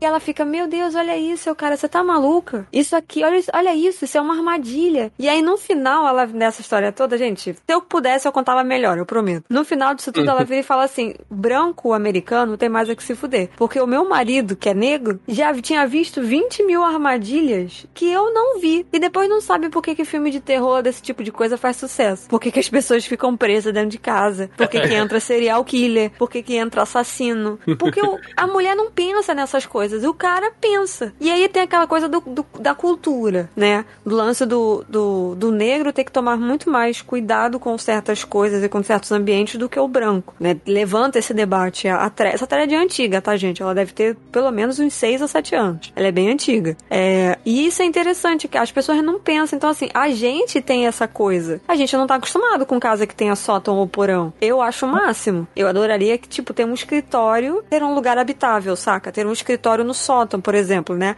Com aquele telhado inclinado, aquela coisa toda. Eu acharia o máximo. Que o lugar fosse habitável, tá? É, o que não dá é você comprar uma casa. Ca- Cara, eu- sótão ainda é pior que porão. Porque no sótão geralmente tem aquelas caixas. Aí você vai ver, tem foto de família antiga, tem diário. Mano, tá maluco, mano. Ah, assim, eu vou ser bem Tá com sincero. fogo em como tudo, falei. em tudo, queima Aqui tudo. em casa. É, Aqui mas, em casa, Thiago, né, você não viu o filme? rolou. Você não viu o filme? não, o Thiago acabou de falar, taca fogo em tudo. Você não viu o filme. O Não. cara, quando vai fazer a entrevista na casa, pergunta: por que, que você não queima? Ele fala: porque não dá. Não é pra queimar. Se queimar, não adianta. O, o demônio vai pra outro lugar. Tem que Mas existir a parada porque tem que ficar aqui. Mas, Melissa, eu já ia fazer antes da consultoria, Melissa. Cheguei numa casa, subi o sótão, abri a caixa. Fotos de família, aquelas fotos de família é, é, é, bem, bem antigas, sabe? Que eles estão sentados tudo ah, e Tudo tipo... posado. Tudo posado, com aqueles vestidos brancos. De... Não, você tá maluco, mano. Taca fogo em tudo aquilo ali. Tá louco, tá louco. Tô, tô completamente Tiagão, fora. Ah, essa casa aqui pertencia, né? A casa que eu moro foi Ah. no- nesse ritmo. Ela, ela era de um, de um casal, o, o- o velho morreu, não sei o quê. A, casa era muito grande pra senhora cuidar. E os, e os herdeiros venderam, né? E quando chegou aqui, tinha um monte de coisa assim, a cômoda, não sei o quê, blá blá blá. Não, pode vir buscar, não tem nem aí. E, e a casa tem piscina, só que a piscina fica no, tipo, num segundo andar, assim, ela fica um pedaço mais elevado. Então, a casa de máquinas é meio que era meio que um depósito. Então tinha um monte de coisa da família nesse ritmo. Não, você tá louco. Não, você tá maluco. E, ah, Gente, e detalhe, a casa tem aqui em casa, a casa assim na sala, ela é toda de madeira, né? E ela tem um vitral de 3 metros de altura. Eu falei assim: "É isso, é aqui que eu vou morrer. Manda essa mulher levar tudo aqui. Eu vou morrer Gente. através desse vitral." Olha só, os ouvintes eles não vão poder, lógico, né, ver o que, o que eu tô mostrando aqui. Mas imagina, você chega numa casa e aí você abre uma, uma caixa num sótão bizarro e tem um- uma foto dessa assim. Mano, mas nem a caralho que eu durmo aí, cara. Mas nem. Cara, pior. Pior, Joaquim. Pior. Você chega numa casa e tem uma foto igual essa aqui. Isso é o puro demônio, cara. Você imagina isso aí te aterrorizando depois, cara. É, é, aí é energia negativa mesmo. Mas, brincadeiras à parte, a gente falou da casa, né? A casa, né? Mas é um clichê de filme de terror. E é aquela parada assim, que a gente fala do white stupid shit, sabe? De, de, de filme de terror. Que é, ah, por que que as pessoas... A casa tá com... De, a casa tá com o demônio, tá com o, ca, o caramba quatro. Por que que esses idiotas nunca saem da casa? Porque, tipo, o próprio Mansão Blight, não sei o quê, o, os filmes da MTV, sabe? Pelo menos os antigos, os car a casa tá. O capeta apareceu já dentro da casa, falando, ah, não, pô, maior financiamento, né? Complicado, porra, 60 prestações, né? Pô, é melhor ficar com o capeta do que ligar pro banco, né? Nesse caso, eu acho que eu gostei, eu gostei muito da, da parada, porque eu não esperava. Porque assim, ah, por que, que esses imbecis não saem da casa? Ah, cara, só se muda. Daí que você gastou todo o dinheiro. Vai morar em outro lugar, sabe? É, melhor do que morrer. É, e eles saem da casa em determinado ponto do filme filme. Eles vão pro hotel, não sei o que, e as coisas não param de é. acontecer. Aí eu falei, nessa hora eu fiquei, ô. Oh essa hora o filme me ganchou, sabe? Eu gosto muito do primeiro. Não, e outra coisa, não tava esperando. Outra coisa, tem um determinado ponto que alguém fala isso com eles, né? Pô, acho melhor você procurar uma outra casa. E o, e o Logo pai, no né? Início, é, ele fala, o... a gente não pode só se mudar. E aí ele vira e fala assim, não, porque investimos todas as nossas economias aqui. E quem que ia receber uma família de sete de, em, por tempo indeterminado? Pois é, com sete pessoas, né? Cinco crianças. Então, e aí, cara, como é que você faz e isso? E tem um lance lá que a Lorraine fala, tipo, ele, a, o troço já tá grudado em vocês. Aonde vocês forem, ele vai atrás. Exatamente. É, só uma curiosidade, antes da gente continuar aqui e encerrar esse, esse primeiro filme. É, no século XIX, gente, existia um, um, um hábito de que quando a pessoa morria, você fazia uma foto dela ainda né, antes dela começar a apresentar altos níveis de putrefação, você arrumava o corpo e fazia fotos. Eu não sei se vocês já viram isso aí. Tem, tem, tem, tem um outro ritual também que, antigamente, quando não existia casas funerárias, o velório era feito em casa. Sim, sim. Só que aí eles arrumavam, né, os corpos e tal. E geralmente, por exemplo, quando era criança, cara, isso é muito macabro. Ela tava ou deitada ou no colo da mãe. Por quê? Porque o corpo tava muito mole. E aí a cabeça tinha que estar no colo, tinha que estar escorado e tal. Quando era um adulto, né, e era alguém muito muito pesado, às vezes você tinha uma estrutura atrás acoplada ao crânio, às costas, para deixar o corpo é, numa posição para foto. Senão ia ficar todo Então, mas assim, será que a gente não acha bizarro porque a gente tem outra, a gente tem outra outra cultura em relação ao como a gente trata tipo os mortos, saca? Porque assim, eles não tinham é, essa coisa do é tipo os mexicanos americanos, por exemplo, né? Que aqui, dia de finados é aquela tristeza, tá sempre chovendo, pelo menos no Rio de Janeiro, finados sempre chove. Não sei no estado de vocês aí, mas aqui sempre chove. E tem aquela coisa e tal, aquela tristeza e tal. Em compensação, Dia de los Muertos no México é festa. É festa, é tudo muito colorido, a família se reúne, é muita risada. Então eu acho que é mais esse lance cultural. A gente acha bizarro, né? Porque Japão, tem né, uma. Tem também é, é, esse, o dia, um equivalente, né? Não é, não é o Dia dos Mortos, né? Porque não é católico católico e tal, mas eles têm um dia tal que eles vão, eles têm a parada de reunir a família, ir lá limpar o túmulo dos conhecidos. E é uma Sim, parada verdade. Eu entendi Nepal. Eu falei, por que, que o Joaquim tá falando do Nepal? Aí eu falei, não, eu acho que ele tá falando do Japão.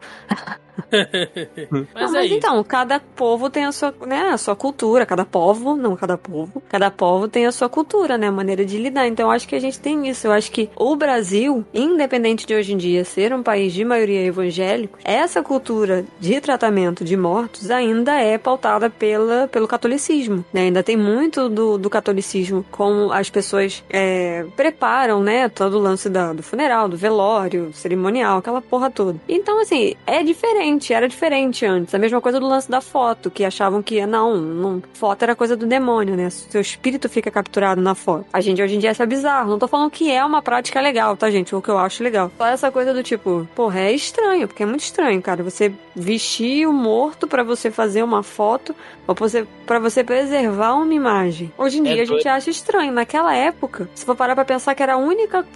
É... Hoje em dia a gente tem muita foto da da pessoa em vida, entendeu? Antigamente eles não tinham muito isso, de fazer foto, né? Tirar foto, porque era caro. É, Nem todo mundo não. tinha dinheiro pra pagar. Então, de repente, a foto da pessoa morta era a única foto que eles iam ter daquela pessoa pro resto da vida. Tipo, o único registro de que aquela pessoa existiu. Exato. O preço pra você contratar um fotógrafo era pela hora da morte, né? Pô, caríssimo, assim. Não sei se era pra ser uma piada, Joaquim me ajuda. Era assim, o Thiago, ele tava. É que eu tô recuperando da Covid ainda. É. Ele tava segurando essa, ele tá ali aquecendo na lateral do campo. O teu, teu monólogo inteiro, ele tá ali esperando pra fazer essa. Mas é isso, gente. Pra gente fechar esse filme, ah, duas coisas que eu acho bacana, né? Fazendo as considerações finais aí do, do Invocação do Mal 1. Uma delas é isso que a Mel citou também. Você tá esperando o tempo inteiro que o demônio vai pra criança, porque nós já vimos ali, até então, né? Até 2013, nós já assistimos 278 filmes de exorcismo com crianças sendo as vítimas. E ali você vê a mãe, né? Exatamente sendo a possuída ali em questão e não as crianças. E, e segundo, é, é- é exatamente isso que a gente falou antes, né? Você não necessariamente tem que estar mostrando o diabo e tal. Uma, uma das cenas que eu acho mais aterrorizantes é quando as irmãs estão dormindo, né? Tem duas irmãs que dividem o quarto e uma fica vira pra outra e fala: "Nossa, tem alguma coisa ali". E você vê que ela tá, sabe, super assustada, ela tá apavorada olhando pro Não, a pior parte dessa pra mim, que é uma coisa que eu tenho medo até hoje, é puxar o pé. Tirar a coberta e puxar o pé.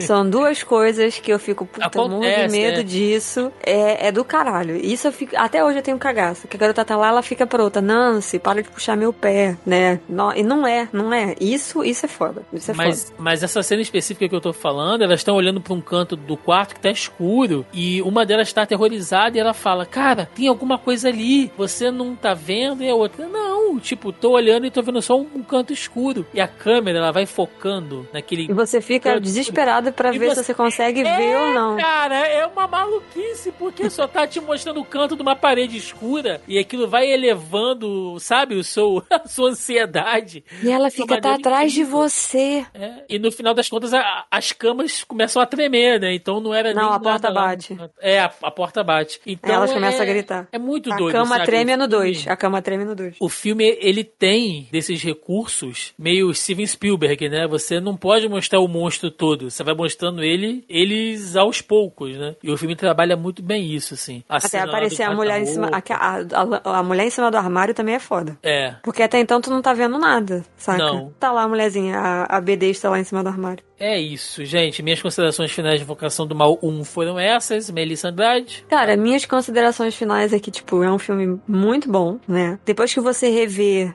agora em 2021, obviamente você enxerga as coisas que você não tinha enxergado, então não façam isso. Mas é um filme bom porque ele é didático, ele tem uma montagem e uma edição que contribui muito pra história. Você fica curioso e ansioso, por mais que leve um tempo até que as coisas é, dêem uma engrenada e comece a acontecer merda atrás de merda, né? Mas ainda assim, aquela, aquele lance do gradativo e ele mostrando aos poucos o que, que aquela família tá passando e tal. E a maneira como aquilo é construído é muito bom. E essa reviravolta do final, né? Que no, fi- no caso, quem ia fazer o, o a rolê toda ali era a mãe, não era nenhuma das filhas. Aí eu lembro que até hoje me pegou do tipo, caralho, eu realmente não lembrava que era ela e tal. Então na época me pegou de surpresa, assim, isso é mu- muito bom. Eu achei bem interessante. Essa pequena reviravolta aí. Joca, você. Cara, é, eu acho que assim, o filme ele, ele trabalha dentro de um, de um- de um clichê de casa fantasma e tal, mas. Assim, óbvio, muita gente copiou o estilo do James Wan.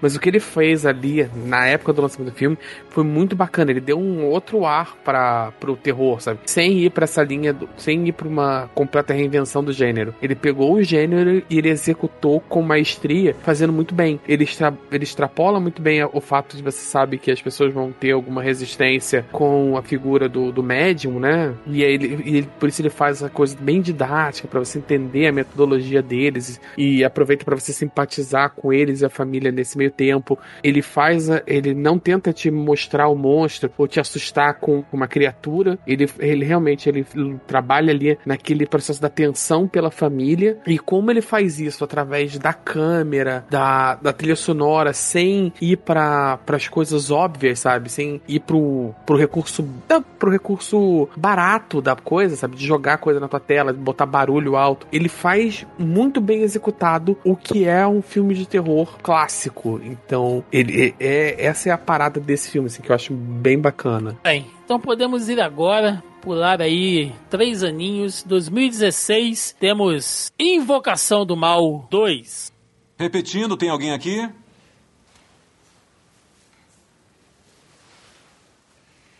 Nada. Não é uma vitrola, sabia?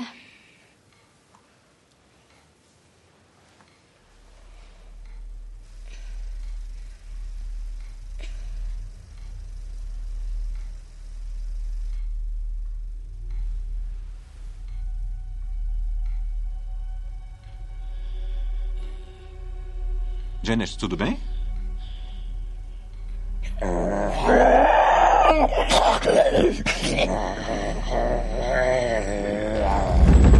Janet?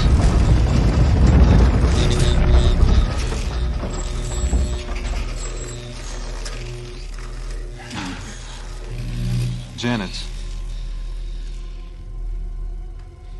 Janet, está se sentindo bem? Pare de me chamar de Janet. Não é o seu nome? A Janet está dormindo. E eu estou falando.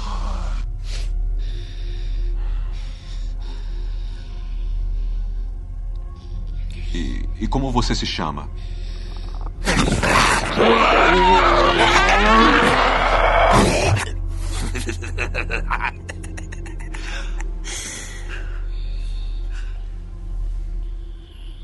Qual é o seu nome? Seu lugar não é aqui. Meu nome é Maurice Gross. Quem é você? Essa é minha casa. Vão embora agora. Não, essa não é a sua casa. Agora, qual é o seu nome? Toque, toque. Tudo bem. Quem bate?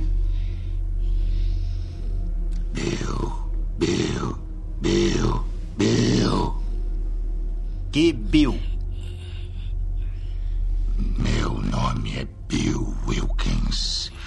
E eu tenho 72 anos. E de onde você veio? Eu vim da cova. E como morreu?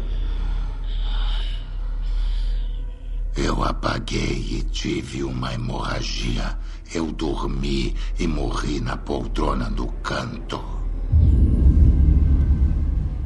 Por que você voltou para cá? Eu gosto de ouvi-las gritando. Que não deixa a gente ir embora? Cala a boca, sua vaca!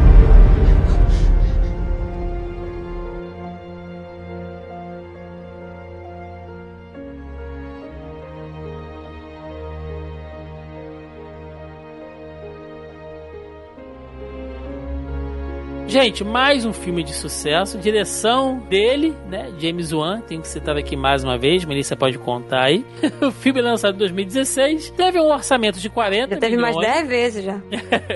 orçamento de 40 milhões, ou seja, o dobro né, do, do, do, filme anterior, e também faturou ali basicamente a mesma quantia, 320 milhões de dólares e uns quebradinhos. Outro filme também muito bem recebido pela crítica. E o caso real, né, agora envolvendo aí,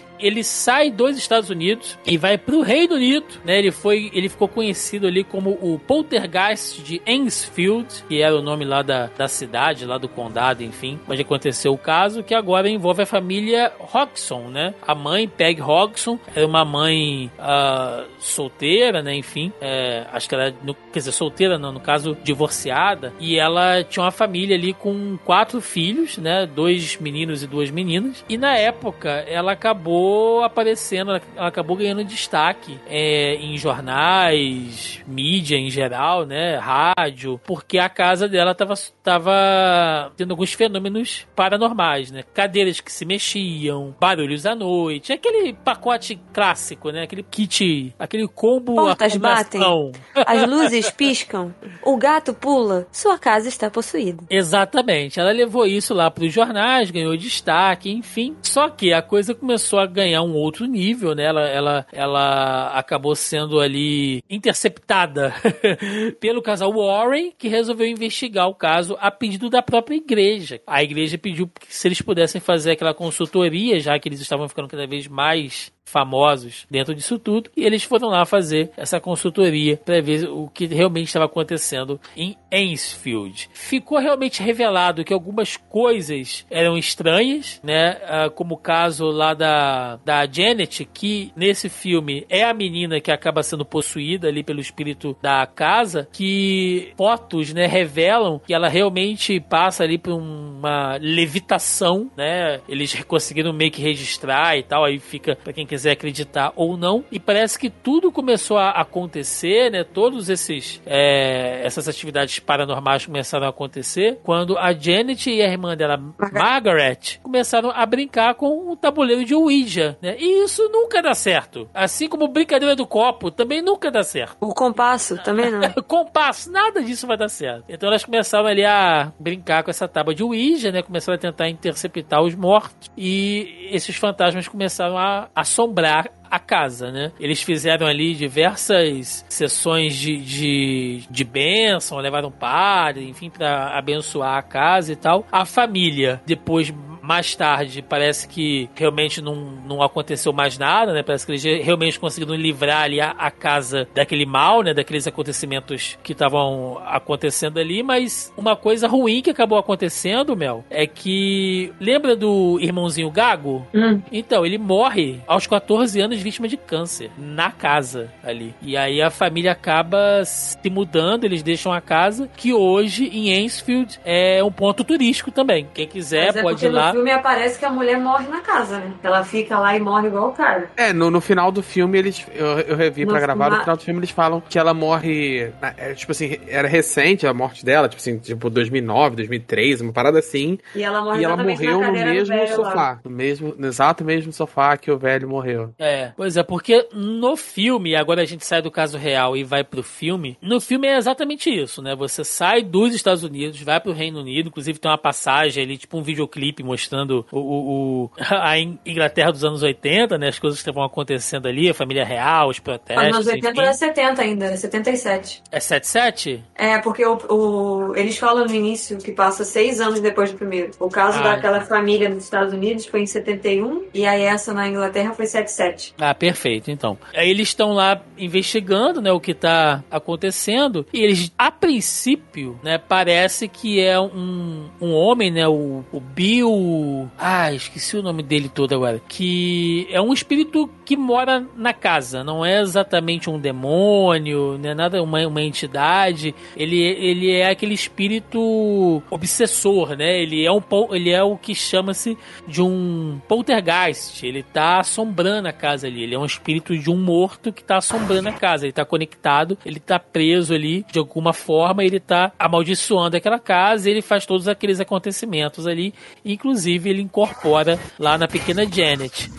E aí também vem uma outra grande diferença do filme pro caso real, é quando a Lorraine começa a ser assediada, ela começa a ter contato ali com o espírito da, da freira, né? Aquela, aquela freira que a gente conhece, que é o demônio Valak, que tá assediando ela ali pelo fato dela ter participado anos atrás de um outro caso de possessão e exorcismo. Ela ter estragado os planos dele, né? Exatamente, o espírito tá voltando ali pra se vingar e tá jurando o Ed de morte. né? Ele mostra lá pra ela como, como que ele vai morrer empalado por um galho e tal. E o filme fica mais ou menos nessa pegada e você descobre que, na verdade, o espírito que tá assombrando a casa, ele tá preso lá por força do Valak, né? Ele, ele nem queria estar lá, ele nem queria estar assombrando ninguém.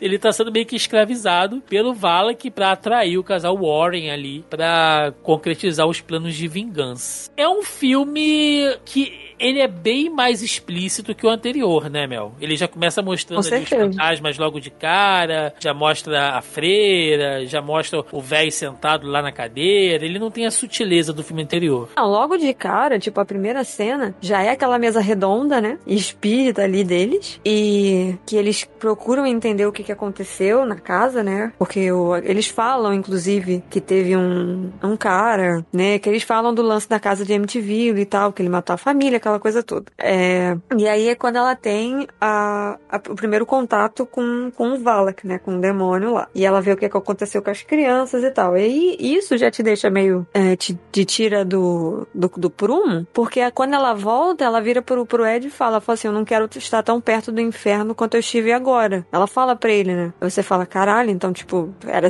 sério. E diferente do primeiro, nesse segundo, a gente. É o que eu particularmente dos três eu gosto mais, porque você passa realmente a temer que algo vai acontecer, né? Você realmente tem medo de que algo vá acontecer. Hoje em dia, que você sabe que os caras morreram de velhice, né? Eu acho que o Ed não, ele tinha alguma doença, se eu não me engano, mas a Lorraine morreu de velhice. Eu acho que o segundo é o que você fica mais receoso, assim, entre, em, em perder os protagonistas, né? Em perder os personagens. Mas eu acho que a construção do medo, do terror, dos sustos no segundo é superior ao primeiro. Mas assim, superior não tô falando que é porque o primeiro é ruim, não, tá, gente? Mas por que que eu acho isso? Eu tava até começando com o Thiago. Eu acho que as câmeras que foram usadas e a maneira que eles decidiram se mover dentro da casa, que era uma casa muito menor em comparação à anterior, ajudou muito você ter um senso de, de geografia dentro daquele local. Que o primeiro é muito confuso. No primeiro você tem a sala, aí tem uma sala que é de jantar, mas tem uma outra sala e tem uma cozinha.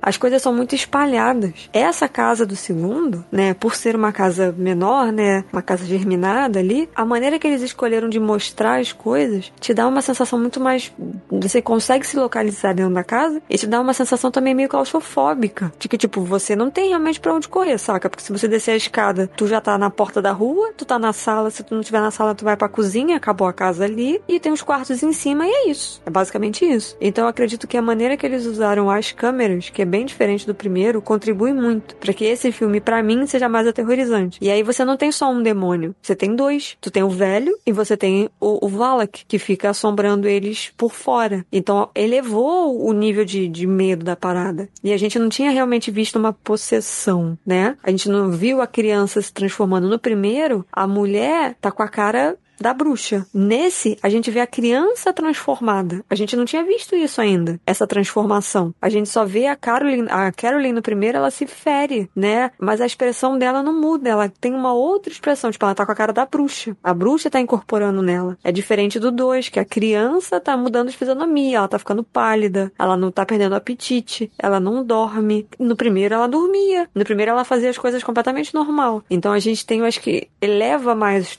um tudo, os sustos, os demônios, tudo, tudo eles resolveram ampliar. E fora que a caracterização da, da cara freira é bizonha, né? Aqueles olhos verdes, aquilo ali é mega bizarro. Eu gosto muito de uma decisão criativa numa das cenas que eles fizeram, que é a cena da sombra, que a sombra vai, que a sombra dela pelo quarto vai entrar no quadro. Nossa, eu achei muito, porque você, você sabe o que vai acontecer. Quando a sombra começa a, a, a, a se deslocar, você sabe o que vai acontecer, né? Mas ainda assim você fica, fica com medo, fica preocupado. Esse filme, Joca, ele começa também a entrar e assim, não é um. Vai, não é um demérito, mas aqui a gente começa também ainda a ver nessa coisa da, da perda da sutileza. É que antes, né, que no filme anterior a Lorraine era muito mais sensitiva, nesse aqui, já no início do filme, onde tem essa, essa mesa branca aí, ela já viaja ali pra, um, pra uma viagem astral, né? Ela já tira o corpo dela ali, já vai ter contato lá com o Valak. A gente já começa a sair um pouco das sutilezas do filme anterior na questão dos poderes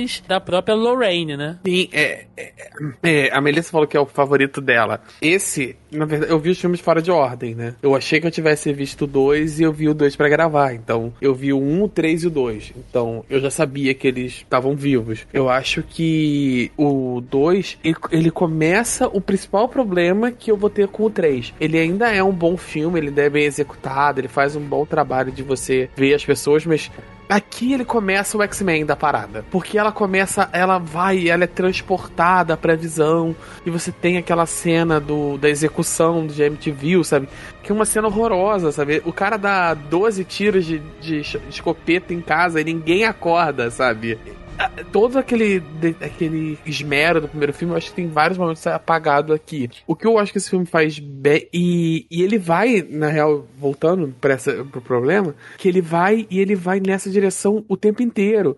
Na sequência final também é uma sequência muito mais de ação do que a do primeiro filme, sabe? Muito mais explosão e gente voando e o demônio visível, sabe? Eu acho que ele vai abandonando um pouco essa sutileza. É, esse filme, eu, eu acho ele interessante, bacana. Tem certas cenas clichês ali, mas que funcionam bem, como lá os crucifixos virando de cabeça para baixo e a câmera ela vai fazendo aquele giro de 360 enquanto as cruzes vão virando, que visualmente é bem legal, né? Esse, esse uso de câmeras aí que a Mel citou, que eles dão uma melhorada no segundo filme, eu acho legal, do ponto de vista técnico é bem interessante. Mas ele tem umas coisas que ele me perde e eu assistindo o filme de novo agora, ele envelheceu mal e uma delas é que eu acho completamente desnecessário nesse filme, visto que a gente já tem o fantasma, né, atormentado do Bill Wilkins, lembrei o sobrenome, e da freira, que é o Valak, mano, não precisava daquele homem torto, não precisava daquilo. É, é, é over, assim, e é um CGI que envelheceu mal pra cacete. Nossa, envelheceu muito cara. mal. Eu,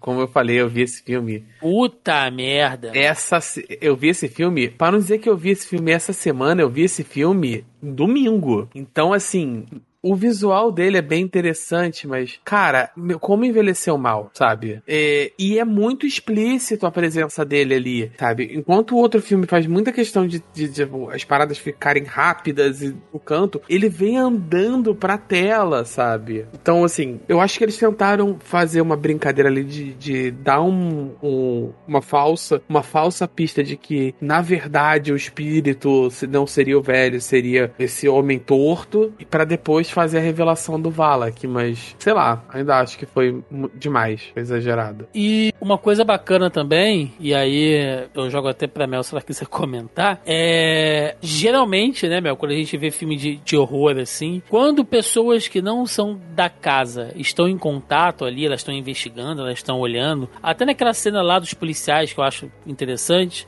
geralmente não, a, a, não acontece nada, né? Os espíritos ou demônios geralmente eles não se manifestam na frente das pessoas que são de fora, até para passar essa coisa tipo, não, essa pessoa tá louca, né? Pra você tirar a credibilidade ali da, da pessoa que, que diz que tá sendo atacada, enfim. Mas nesse não, né? Ele é um demônio que ele quer ser visto, que ele quer se manifestar. E a cena dos policiais é boa por isso.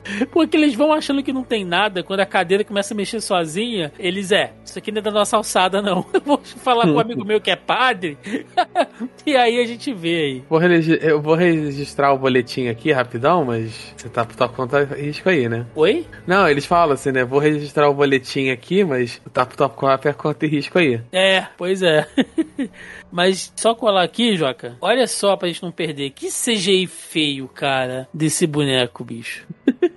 cara, ele parece aquelas uma, uma, animação do Tim Burton de stop motion, sabe? É, cara, parece que saiu de um filme do Tim Burton, cara. Não tem, tem nada a ver isso aí. Tanto, tanto é que acho que ele é o único do, desses figurantes do, do, dos filmes dos Warren que não tem que não tem uma franquia própria, né? Eles fizeram é a Sorona. Porque é ruim. Não fizeram dele. sim, sim, é ruim.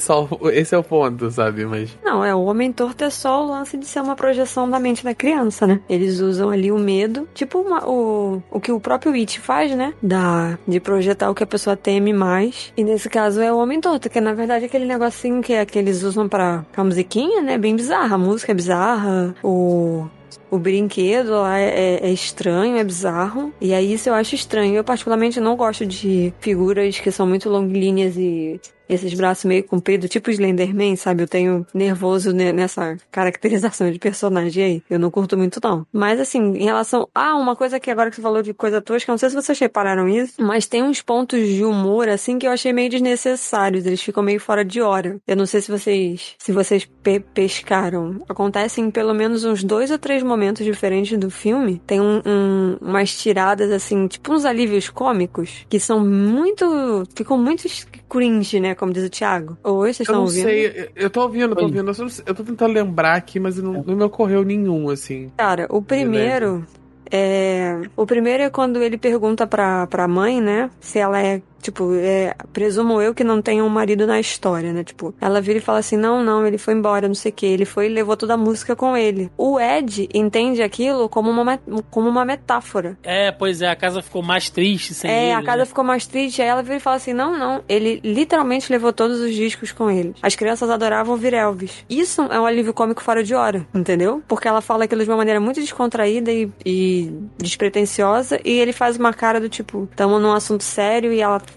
meio que fez uma piada, saca? Sim. Fica muito. Entendeu? O lance dele tocando Elvis pras crianças, eu acho que eu. E fazendo imitação de Elvis, eu também acho uma parada muito fora de hora. Por mais que eu entenda que ele queira dar uma amenizada ali no clima, porque as crianças estão sofrendo e tal, né? Eu, Mas assim. eu acho que porque eles. O filme tenta retratar uma coisa, né? Que é um caso muito bem documentado e é um caso que na, na imprensa britânica ele saiu muito como uma, como uma fraude. Então, sem mostrar o, o outro aspecto, né? Eu acho que é- é- em alguns pontos do filme ele tenta mostrar isso. assim. Ele mostra que, de fato, a casa era uma casa problemática. Ele cita que a mulher tá tentando trocar pra uma casa melhor, assim, porque aquela é uma casa de. Ele fala o nome, mas eu esqueci. Mas é basicamente a casa é cedida pelo governo, né? Ela paga o aluguel pro governo, não pra, pra um, pra um senhorio. Porque ela não tem condições, né? Então ela tá tentando É. solicitar uma casa melhor. Porque, pelo amor de Deus, já aquela casa ali também, né? Claramente, né, mostra que a situação deles é bem ruim. E uma coisa que eu, que eu achei, que eu fiquei olhando, eu falei, mano, por quê, né? É, tem um recurso que eles usam que lá na cadeira, que fica no canto da sala onde tem as manifestações lá do espírito do, do Bill Wilkins, é como se aquele lugar ali fosse tão maldito que a parede atrás tá dando um mofo, né? Tá dando uma infiltração e tal. Mas tá muito assim, agressivo, né? Eu, cara, a pessoa, como é que a pessoa tá dentro da sala dela, metade da parede tá tomada por um mofo preto e ela tá de boa, tipo, você não vai limpar Casa inteira. né? Não, aonde tem lá a tenda do. A tenda do, do garotinho, né? É. Tem, tem, tem uma rachadura gigantesca do lado esquerdo da parede, saca? Não tem papel de casa- parede e a casa tá meio que quebrando. Gente, o porão tá inundado. Sim, a casa tá, tá sofrendo junto com eles, assim, né? Tá sendo destruída junto com eles. É, Não, mas- ela já era uma casa muito ruim, né? O tanto que eu acho que do o lance da casa torta, né? Que tem essa música do Homem Torto aí, é, tem a ver com eles, né? Mas esse lance, de- mas eu lembro nitidamente disso. Eu não sei se era pra. eu não sei qual foi o intuito disso. Eu não sei se foi pra mostrar as diferenças culturais entre tipo Estados Unidos e Inglaterra, que o que o a frase que ela falou, que ele realmente, tipo, ele literalmente levou a música embora. O Ed entendeu como uma metáfora, que ela tava se referindo ao fato de que a alegria deles tinha ido embora, né, a alegria dos filhos. É, é meio, tipo, é estranho, saca? Tem, tem umas coisas que eu fiquei assim, que eram umas coisas que meio que me desconectava do, do filme. Tipo, mas Uhum. que? Eu gostei, uma outra coisa que eu gostei foi o lance da filha. Tudo bem que eles mudaram a atriz depois, né? Depois eles colocam uma atriz famosinha, eles, eles tiram essa menina e colocam uma outra. Mas, e um outro ponto interessante é que o mesmo cara, que é o assistente do Ed, ele tá em todos os filmes. É o mesmo ator. Sim. Então eu acho que, tipo, é a tríade, entendeu? Volta, os, volta a Vera, volta o, o. Meu Deus, qual é o nome do cara? Patrick Wilson? Isso, Patrick. Volta a Vera, volta o Patrick e tem que voltar o, o cara que é assistente também. Porque ele tá sempre lá. Tanto que eu- quando eu vi o primeiro, eu falei, meu Deus, é o mesmo cara. Eles realmente preservaram o mesmo maluco. Não preservaram, né?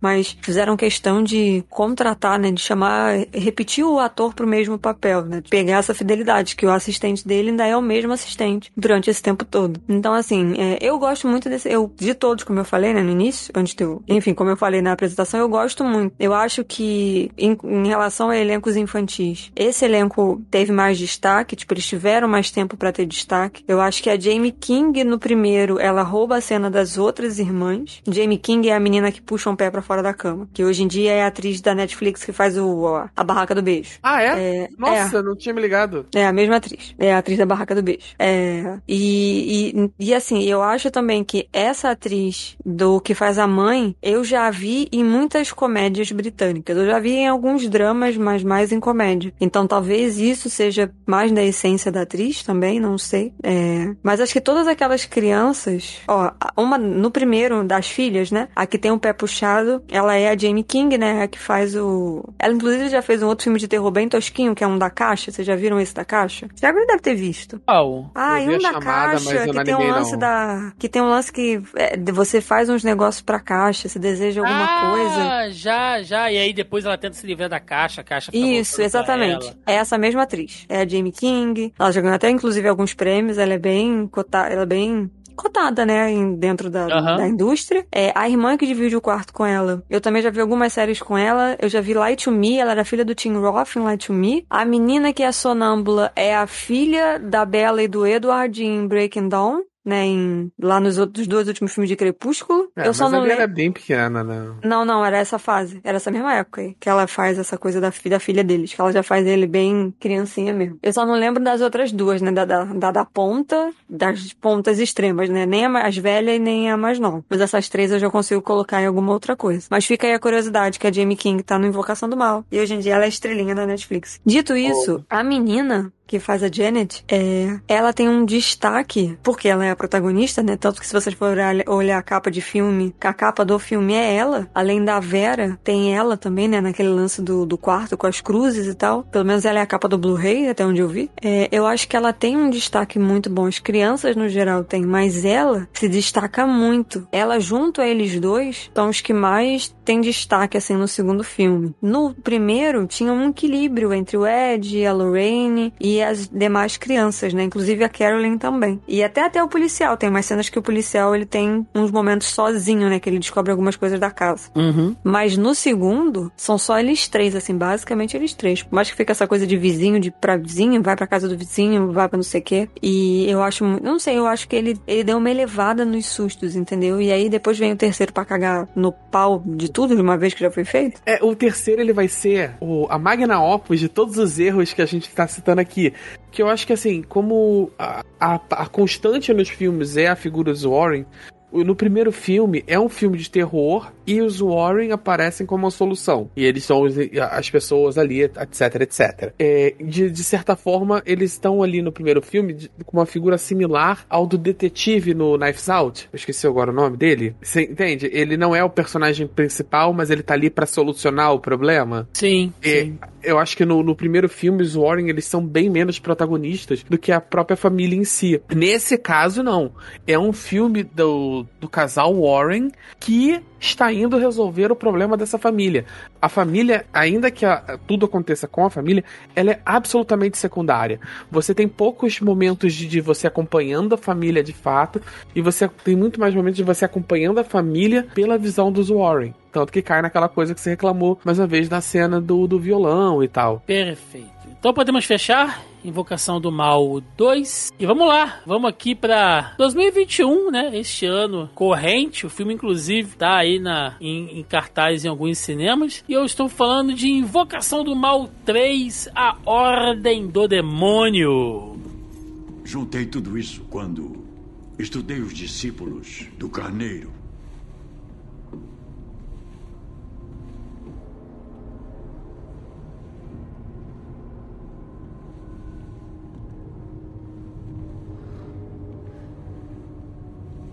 Devia queimar isso tudo. Já pensei nisso.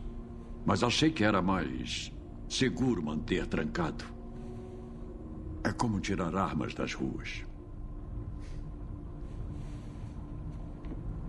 Por acaso o senhor organiza os livros usando o sistema padrão de biblioteca?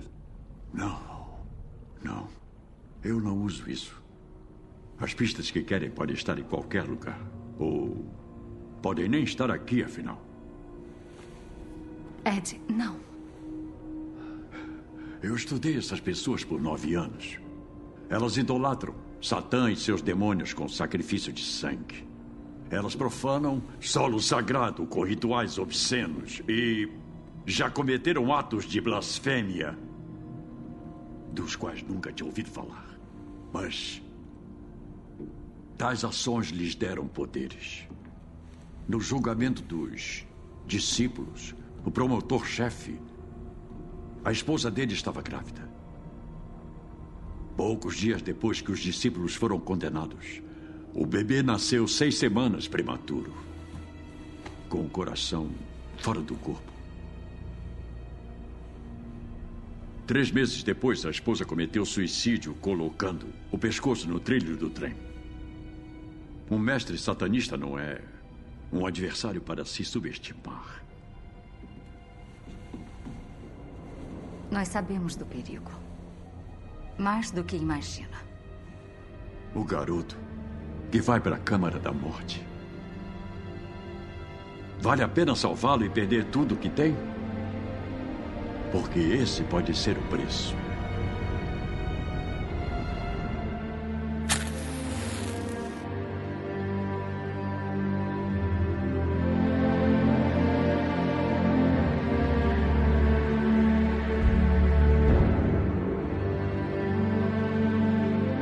Sim, meus amigos, o filme lançado agora não tem a direção do James Wan, né? James Wan que no momento está envolvido em uma outra grande produção cinematográfica, então ele não tem tempo aí para trabalhar com filmes menores. Ai, Thiago, poupa a gente, Thiago. Ele tá trabalhando, né, em outras coisas aí. É, poupa a gente, mais... Thiago, por favor.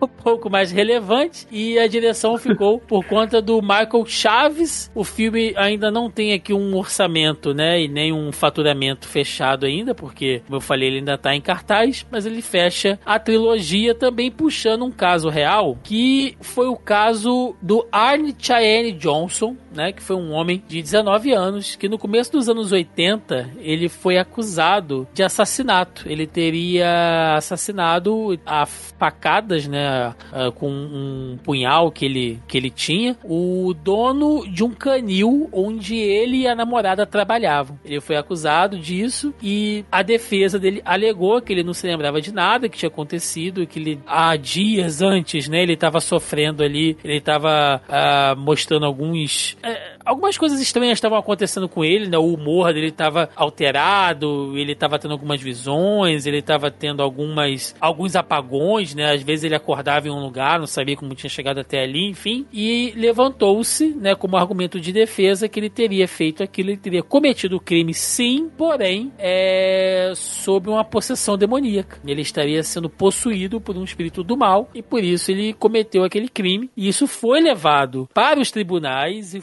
na história né, do direito norte-americano foi o caso inicial aí foi a primeira vez que nós tivemos uma possessão demoníaca judicializada em um tribunal norte-americano. E logicamente né que o casal Warren foi chamado para dar a consultoria deles. Eles trabalhando muito ali com a, com a defesa do, do, do Arne Johnson né para poder realmente uh, chegar nessa nessa conclusão. E foi aceito tá? Foi realmente aceito ali que o Arne é, estivesse possuído, né, por alguma entidade e tal, mas ainda assim ele foi condenado, porém ele teve uma, uma pena muito branda, porque ele escapou da cadeira elétrica para passar ali cinco anos preso e depois sair por, por é, bons antecedentes, enfim, ele acabou sendo um preso modelo e foi liberado cinco anos depois e se casou com a namorada aí que acompanhou ele em todo esse processo. E o casal Warren acabou, como sempre, também, né, produzindo muito material, livros, entrevistas na época. Isso foi, foi, foi bem explorado, né? Foi capa de jornal, enfim. Porque essa cidade onde aconteceu o caso é Brookfield. Parece que não tinha acontecido um crime lá, não sei quantos, cento e poucos anos, e nunca tinha acontecido um crime de assassinato lá na cidade, né? Cidadezinha do, do interior, super pacífica, coisa que nós aqui no, no Rio de Janeiro não temos nem mínima noção do que seja, mas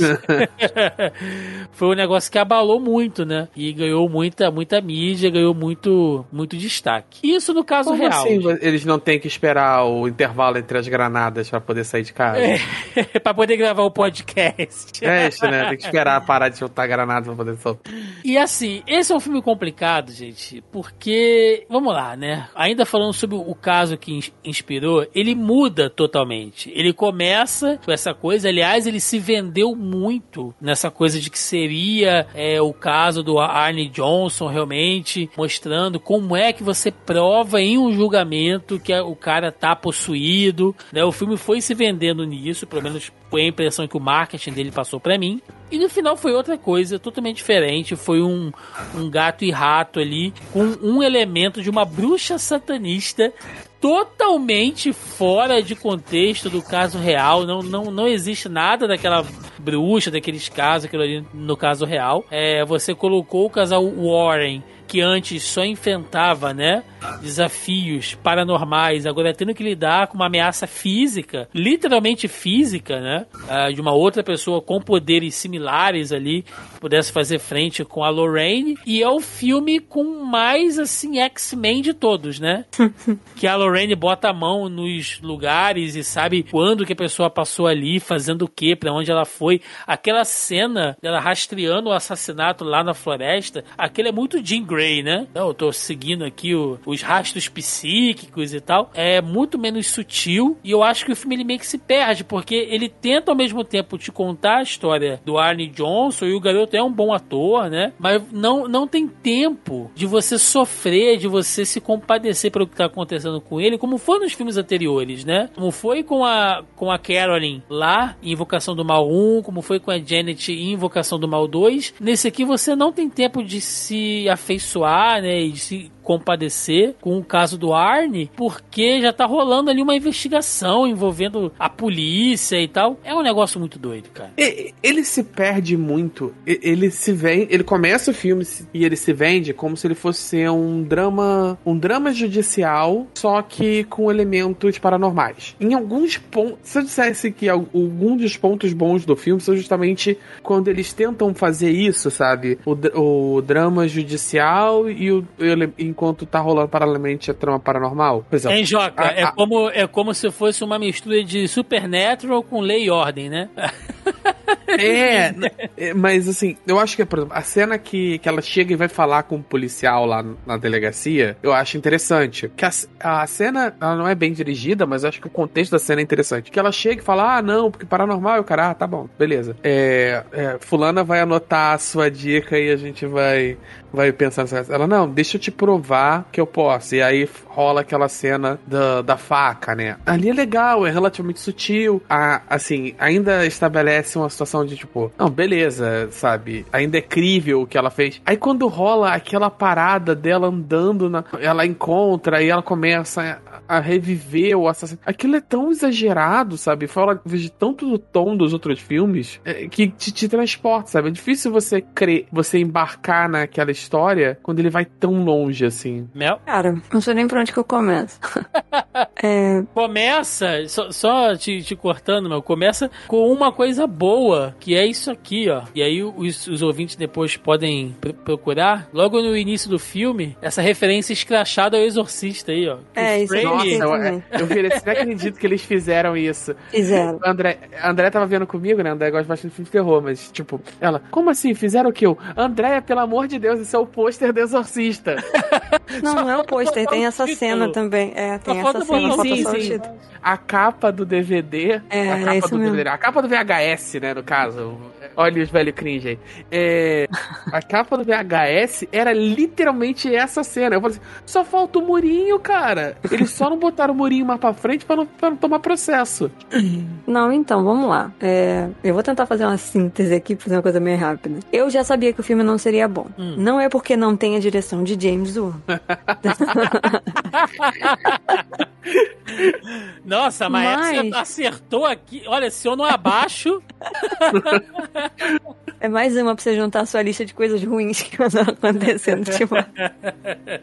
Não, nem por isso. Mas é porque é, quando eu vi que tinha subtítulo, eu falei, fudeu. Porque antes era só Invocação do Mal 1 e Invocação do Mal 2. Existe quando eles um padrão, Mel? Tem um padrão no subtítulo? Não, não tinha Invocação do Mal 2, o Poltergeist de Enfield. Não tinha isso. Invocação do Mal 1 e Invocação do Mal 2. Quando veio Invocação do Mal 3, a Ordem do Demônio, eu falei, mano, esse filme vai ser ruim Eles meteram subtítulo na parada. Não, não vai ser bom. E, e, e o subtítulo não é nem o nome do caso, sabe? É a ordem do demônio. É tipo, eles já estão entregando ouro. De novo, o Brasil sendo Brasil, né? Igual Coco, a vi viva, a vida é uma festa. Basicamente isso. Mas enfim. É, em inglês é Devil Made Me Do It. É um pouco, um pouco mais sutil. É, né? Que é o diabo me fez, né? O diabo me obrigou a fazer, basicamente é isso. E aí, cara, aí eu falei, beleza. E aí o filme começa de trás pra frente. Caralho, por que, que você tá falando que o filme começa de trás pra frente? Porque, porra, toda a parte da possessão demoníaca e do exorcismo geralmente acontece no final dos filmes, correto? Uhum. Aconteceu no final do primeiro e aconteceu no final do segundo. E aí eles começam o filme assim. Eu falei, porra, já começou diferente. É ruim? Não, não é ruim. Mas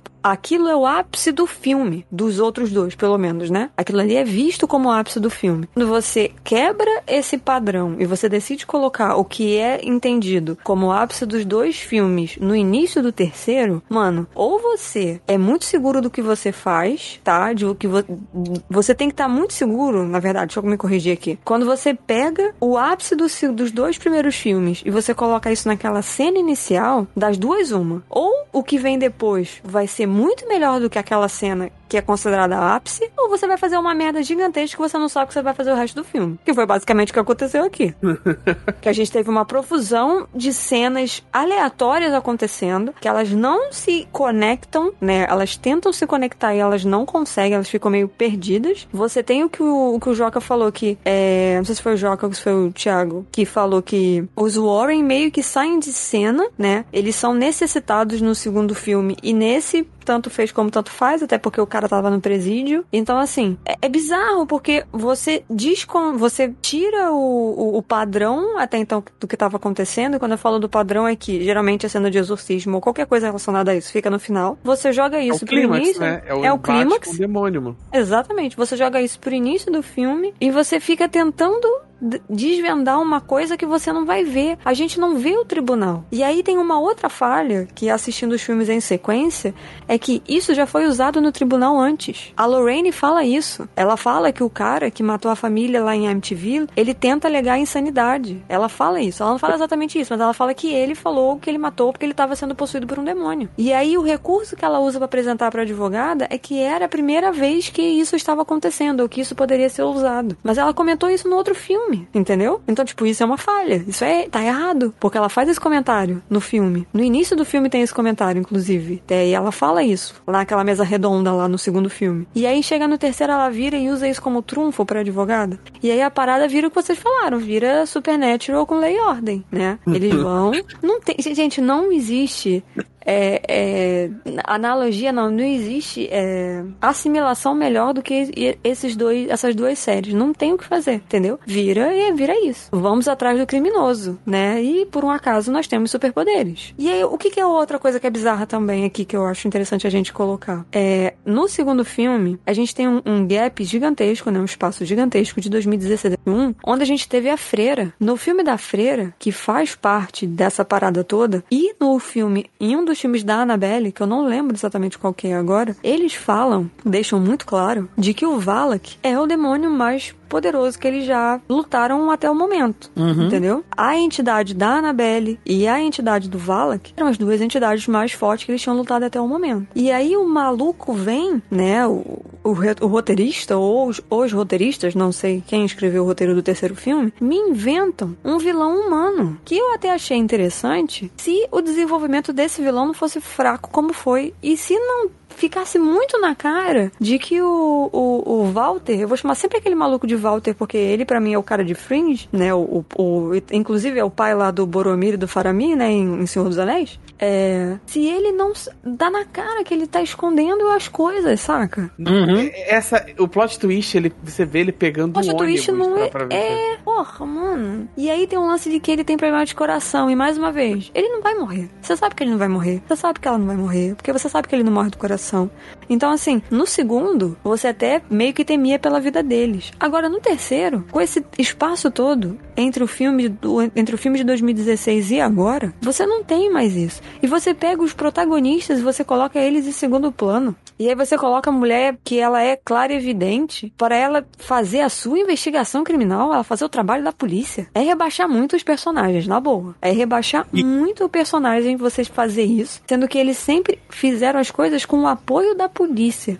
Aí chega num lugar e outra coisa, eles são famosos. Todo mundo conhece eles. Beleza, tem alguns são céticos, é óbvio, só tem lutando quanto é lugar, né? Não tiro isso da equação. Mas aí eles têm que fazer o trabalho da polícia com superpoderes. Ah, não, mano. É muita suspensão de des desculpa.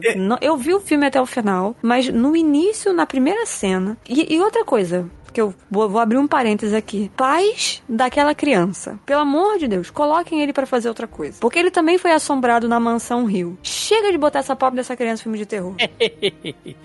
tá Coloca ele para fazer outra que coisa. Que currículo. Coloca ele para fazer outra coisa. Ele é um dos filhos da Wanda em WandaVision. Tá excelente. Não põe mais o moleque pra fazer filme de terror. Deixa o bichinho, coitado. E tem umas coisas muito fora de tons, assim. Aquela cena do necrotério, onde a bruxa faz um.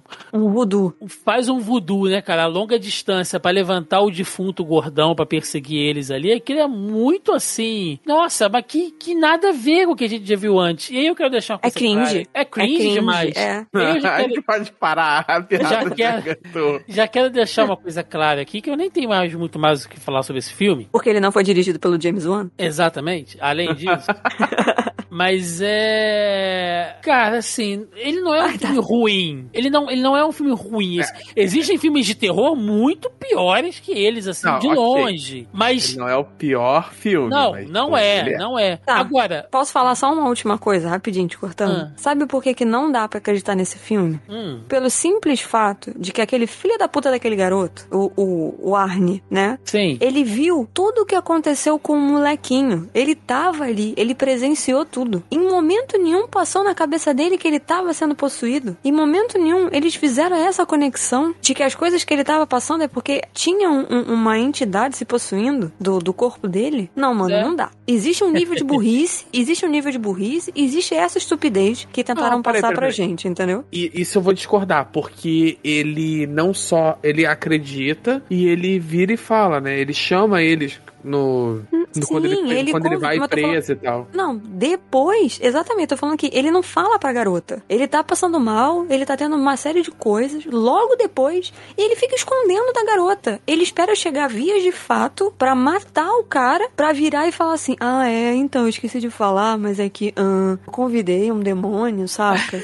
Pra se apossar do meu corpo e uh, eu não tava dormindo esse tempo todo, eu não conseguia tomar banho, tava suando que nem um porco e esperei matar um homem com não sei quantas, com 28 facadas, sei lá quantas e, facadas. E umas coisas, não, não dá, Mel, não dá. E, um, e umas coisas são muito assim providenciais, porque a única pessoa que tinha visto ele convidando o demônio era o Ed. E o Ed tinha tido meio que um infarto e tava em coma. Então ninguém sabia, porque a única pessoa que viu, veja só você, está em coma. Sabe? É tudo assim, é preguiçoso, mano. É, mano. Então, é. Só, assim, só... a iluminação, aquela cena dele na, na ala médica do presídio, é legal aquela Visualmente, cena aquela Sim. cena é bonita. Ela é muito bem feita. A iluminação, a fotografia. Kudos, sabe? Palmas pro, pro, pro, pro diretor de fotografia, porque ficou realmente Sim. muito boa. O moleque trabalha bem. Mas, mano, que merda de encerramento é esse? De novo, é. parto do princípio que eu já sabia, desde o momento que eles deram uma porra de um subtítulo pra esse filme.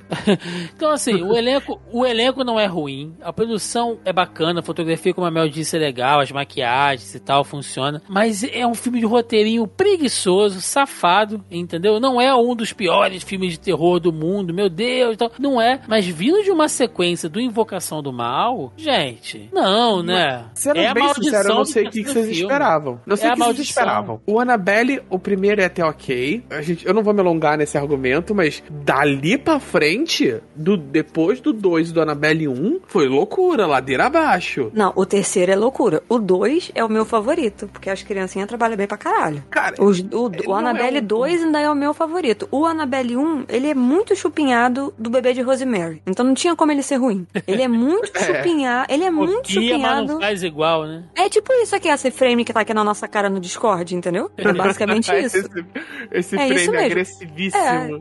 É, Ah. é, é, dá pra falar de Annabelle assim, curto e grosso. O primeiro Annabelle fez sucesso porque ele é inteiramente chupinhado. A, a atmosfera, o ano, tudo, ele é chupinhado. O filme, tá, gente? Não os acontecimentos, porque não tenho é, gabarito pra falar sobre isso. Mas assim, a construção do filme e a produção, ela é chupinhada de Bebê de Rosemary. Fato. O 2 foi na onda do, do outra invocação do mal. Vamos meter criança. Mete criança, que as criancinhas faz sucesso, porque todo mundo tem medo de filme de terror com criança. Eu gosto muito do 2. O terceiro é uma loucura desvarada. É dedo no cu, gritaria e demônio pra tudo quanto é lado.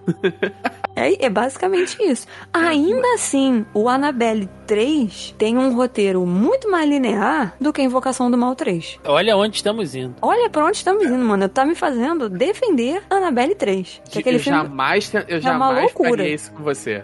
Nós tivemos nossas diferenças durante esses anos de cast, mas jamais faria isso intencionalmente com você. Gente, então pra, pra encerrarmos aqui. Deixa eu só, meus- deixa eu só botar Ah. o. Eu sei que a gente já falou mal demais, mas deixa eu só sintetizar o porquê que eu. Que, que eu não gostei. Eu acho assim que esse efeito de X-Men é um problema. Eu acho que o problema desse filme ele começa. e- Ele, va- ele passa pela direção, tá, Thiago? Antes de você, pra você ficar triste. É, mas ele começa pela escolha do caso. Eu acho que esse não deveria ser um caso pro filme 3. Esse deveria ser um caso, talvez, pra um dos spin-offs, talvez alguma coisa assim. Ele tenta criar é, essa figura dessa bruxa pra também tirar um spin-off ali, um spin-off da bruxa, sabe? Dos, dos outros casos e tal. Tá muito cantada essa bola, não tá? Usa, Não, aproveita ah, que você ah. tá falando disso e usa o subtítulo. Eles vão fazer um spin-off da Ordem do Demônio. É, é, eles vão fazer o A Ordem do Demônio, sabe? Ó, e- e, cara, tá muito cantado, assim, toda a maquiagem que, que, era, que era bem bacana dos outros filmes, tá, tá muito assim, deixa eu pegar aqui o que, que fez as pessoas gostarem desses monstros pra, Nossa, já e faz até- ela virar um monstro. Já tô até vendo aqui a Ordem do Demônio, o início, né? Mostrando como é Assim, que começou. Só você. Só Não, você o tá início vendo não, isso, você tá vendo. errado. É a Ordem do Demônio, a origem. É, porque teve Anabela a origem, então esse tem que ser o início, entendeu? Ai, gente. Então, assim, e, e ele, ele começa errado da escolha do caso. Por quê? Porque é um caso em que os Warren são periféricos. Eles, se você vai contar esse caso, eles já começam saindo do caso, porque eles saem lá do, da- do exorcismo do menino, sabe? Então, eles já estão fora do caso quando a parada começa. Eles são extremamente periféricos, eles são coadjuvantes. Seria um filme muito mais pra você contar a história do garoto fazendo um, um- um drama, um drama de tribunal paranormal do que isso. Aí, pô, como eles estão completamente alheios à trama do tribunal do garoto, você tem que usar eles pra fazer uma trama paralela absurda, que é a da bruxa e, e, essa, e todo esse processo de, de supernatural de investigação, que é risível, é triste, mas começa quando você quando você se propõe a, realizar uma tarefa impossível, você tem que entender que você começa escolhe- aceitando a falha. É exatamente o problema desse filme. Ele se pro- o diretor se propôs a realizar uma tarefa impossível e ele tem que aceitar a falha. Encerrar então, é, antes do nosso fechamento, simples e direto aqui. Já deu Invocação do Mal ou vocês acham que ainda dá pra continuar explorando aí as aventuras de Ed e Lorraine, visto que tem muito caso pra contar ainda? Mel, o que, que você acha? Tá bom? Já deu? Cara, eu acho que se for pra fazer spin-off, igual o Joca falou, tem que ser alguma coisa no nível da freira. Não vou nem citar a Maldição da Chorona, porque, meu Deus, é muito ruim. É, Tem que ser alguma coisa no nível, ou realmente Annabelle. Quando eu falo nível Annabelle, gente, é porque dá pra contar aquela história sem você necessariamente usar os atores, né? Usar o Patrick e a Vera. Você consegue fazer aquela história. A freira, a mesma coisa. Então eu acredito que dá sim pra fazer, sem que necessariamente você precisa dos dois atores principais. Agora, trazê-los de volta, sendo que eles já estão ficando cada vez mais velhos, eu acho que eles não estavam tão ativos assim durante um bom tempo da vida deles, entendeu? Eu não acho que eles continuaram com casos tão ativos. Então eu não sei. Eu acho que vale pelos spin-offs. Mas Invocação do Mal 4, o começo de tudo, não, não funciona, entendeu? Joaquim Ramos. Cara, eu acho que ainda tem coisa para ser contada ali. Eu ainda acho que você podia trabalhar outros casos melhor. Depende, mas eu, eu acho que valia dar um pé no freio, sabe? Como a parada virou uma franquia muito grande, com muitos spin-offs. E, e vamos ser sinceros, é, estúdio gosta de filme de terror assim, porque ele, ele é uma renda segura. Por, por pior que ele vá, por pior que um Annabelle 3 vá, eles botaram muito pouco dinheiro e eles vão ter um lucro ali de. Ele vai se pagar e dar lucro. Então você pode usar esse dinheiro pra isso. E eu acho que vale a pena botar o pé no freio, pelo menos da franquia principal, e, e só vir com Conjuring 4 se tiver um roteiro muito bom, se tiver uma visão de direção muito boa. Eu acho que ainda dá para fazer alguma coisa. Eu acho que eles vão fazer isso? De maneira alguma eles vão, vão ordenhar essa vaca até matar. Mas eu ainda acho que dá para salvar. Ele não vai matar, eu... não, porque eles vão botar a mãozinha lá, o poder X-Men, e vai trazer de volta a vaquinha. Bom, eu vou. Eu vou seguir nessa linha aí também. Cara, tem que fazer duas coisas. Uma, trazer o James Wan de volta para dirigir o próximo filme, se tiver. o segundo pé no chão, tira X-Men de lado, entendeu? Deixa X-Men. Se não deu certo na Fox, não vai dar certo aí, gente. Então, deixa quieto. Volta pra coisa ali um pouco mais intimista, exorcismos e tal. Mostra lá o, o MTV, mostra um novo MTV, então, com ele, já que eles citaram pra caramba. Tem outros casos nessa pegada, mas essa coisa também da gente pensar só em spin-off tem que ter cuidado, porque daqui a pouco a gente tá vendo aí incríveis aventuras dos jovens é, Ed Lorraine Warrior, igual fizeram com, com Indiana Jones, e a gente sabe como é que isso acabou. Então eu tenho, às vezes eu tenho até medo desses spin-offs. Mas vamos ver, gente, vamos ver. Vamos lá, vamos pro nosso encerramento. Vambora!